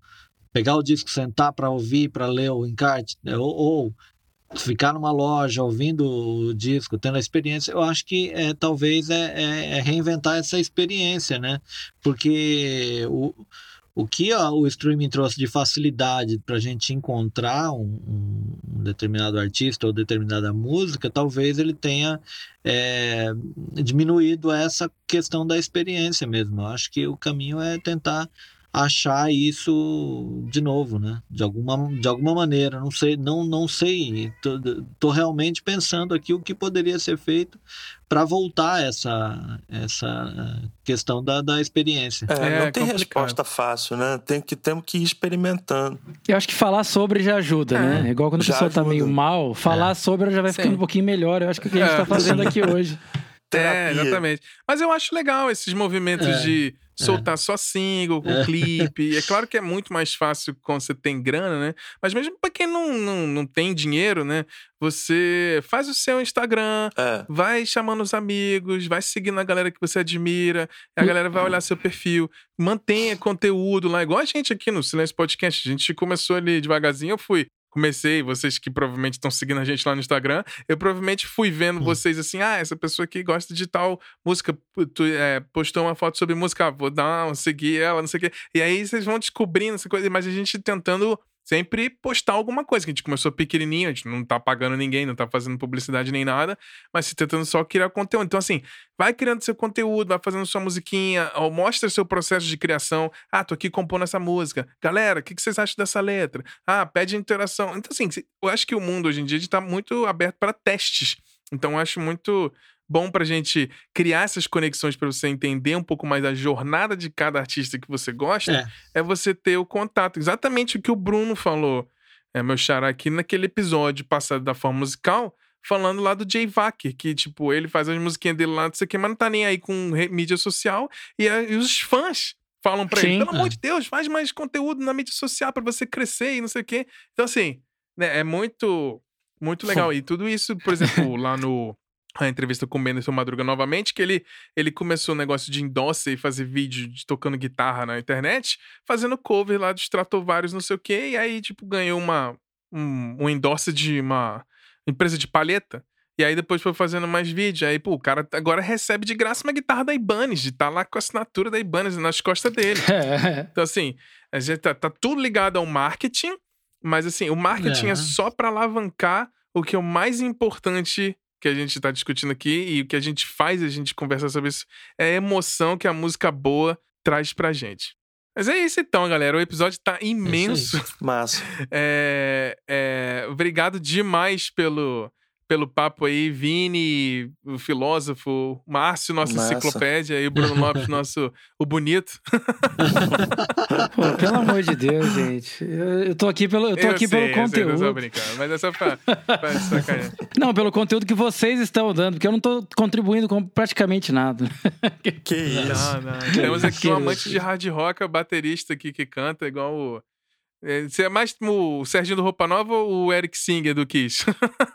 Ah, difícil, hein? Difícil. Acho que o Eric Singer, né? O Serginho é muito, muita balada. Mas a gente podia trazer ele um dia pro nosso podcast para ele falar como começou essa coisa aí. Pô, eu adorar entrevistar a galera do Roupa Pô, Nova. Mas, não, esse papo foi, foi muito, muito, muito legal aqui. Eu achei que a gente ia falar no máximo uma hora. Muito. E foi fluindo, foi fluindo. E o lance é esse, galera. É foca na emoção aí, tenta é. descobrir o que estão fazendo, como é que seu, o público que você quer que escute sua música como que eles estão né, consumindo a música para você tentar chegar neles lá. Mas o mais importante é, é uma dica minha, assim, de, de, de vida, vou botar uma frase aqui da filosofia de vida. É, eu sempre, é, abre, abre eu sempre, sempre escutei isso. Escreva um livro que você gostaria de, de ler. É. Faça uma música que você gostaria de ouvir. É. Escreva uma peça que você gostaria de assistir. Então, faz a música para você, porque as pessoas que, que perceberem a verdade daquela música e a emoção daquela música, elas vão gostar. Não faça nada focado em, ah, vou fazer desse jeito porque tal pessoa vai gostar. A gente não sabe, porque música é muito subjetiva. Que eu sempre digo, música só existe em duas, é que você gosta e que você não gosta. Mas é isso então, galera. É, é isso aí, é isso aí. Dá pra falar, tipo, é por mês, dá pra ter parte 2, parte 3. Mas eu queria agradecer que você que tá ouvindo, pela audiência, todo o carinho aí por dedicar esse tempão aí da semana para nos escutar. E então, Vini, Queria dar um último recadinho aí, um abraço pra galera. É isso aí, um abraço para todo mundo que tá ouvindo. Busquem artistas locais, eu acho que é importante isso. Deem apoio Sim. pra galera que tá lançando seus conteúdos, é, porque é, um, é uma relação muito grande. Tô vendo aqui, tava brincando aqui no Twitter enquanto você tava falando, tipo tem uma galera lançando um som muito legal e, e, atingindo um público pequeno. Tipo assim, você vê uns depoimentos do tipo, pô, tava andando na rua e vieram falar que o meu som é legal, isso é muito bom. Eu acho que é isso, assim, resumindo a, o contato com a música, ter, ter essa experiência, né, é, pessoal e humana é importante, assim, não perder isso, porque senão daqui a pouco fudeu. Mas é Legal isso. demais. Dar esse recadinho aí pra galera ficar mais atenta também, né? Às novidades e valorizar o que tá sendo produzido por gente é, como legal. a gente. Isso é assim. muito bom. E você, Xará, Bruno Lopes, último recadinho pra galera. Ah, eu acho que é mais ou menos o que o Vini falou, é tentar escutar aí o pessoal do seu bairro, da sua cidade, frequentar aí a cena. Se você diz que gosta de coisas novas, né? as pessoas adoram descobrir. Às vezes você pode descobrir fisicamente, cara. Você tem uma experiência ali. Às vezes, ah, por exemplo, aqui em Maringá, eles fazem muito evento aberto de domingo, aí não vai ninguém, aí o pessoal reclama, pô, cara, não tem nada na minha cidade, mas o cara não vai lá, né? Então, é, às vezes fica um pouco disso, cara. Sai um pouco de casa, tem muita coisa boa acontecendo. O mais que pode acontecer é você ir não gostar, mas é melhor você não gostar estando lá do que ouvir isso de outra pessoa, né? É isso que eu, que eu deixo para vocês. demais. Aí. Valeu demais pelo papo, Bruno. E você, Márcio, último recadinho pra galera? Pô, subscrevo aí o que vocês falaram. Acho que é importante para quem para quem faz música, faz o que você tá afim de fazer, não, né? Não, não, precisa seguir nenhuma tendência. Ninguém, a estrada que tá pavimentada não, né? não, uhum. precisa de novo, não precisa tá, só se ela tiver esburacada, né? Mas assim, não precisa recapear.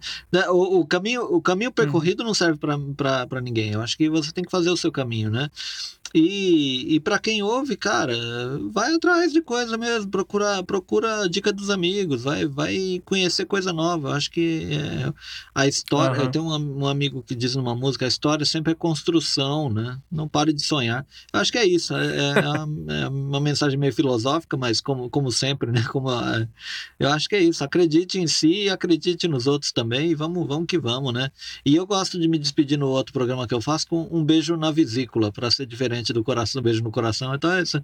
Para todos, para todos que estão ouvindo, um beijo na vesícula. muito bom, muito bom. Então que é isso aí, galera. Eu quero agradecer a vocês, Vini, de coração. Muito bom papo sempre com você. Márcio, é, brigadaço pela companhia aqui. Bruno Lopes também é o parceirão. É, o papo com vocês é sempre muito, muito bom. Queria agradecer demais pela presença mais uma vez. E vocês que estão ouvindo, espero que vocês tenham aí um dia maravilhoso com muita música e criatividade. E não se esqueça lá que acompanhar a gente pelo Instagram, que é a, a ferramenta que a gente atualiza mais constantemente lá, que é o arroba Silêncio Podcast. Acompanhe a gente lá Vai ser muito legal manter esse contato com vocês e ter essa aproximação. Mande DMs, comentários e vamos nessa. Vamos falar sobre música que a gente dá para falar aqui por meses, anos e séculos. Então eu vou deixar aqui para você, ouvinte, um grande abraço, um grande beijo. Valeu!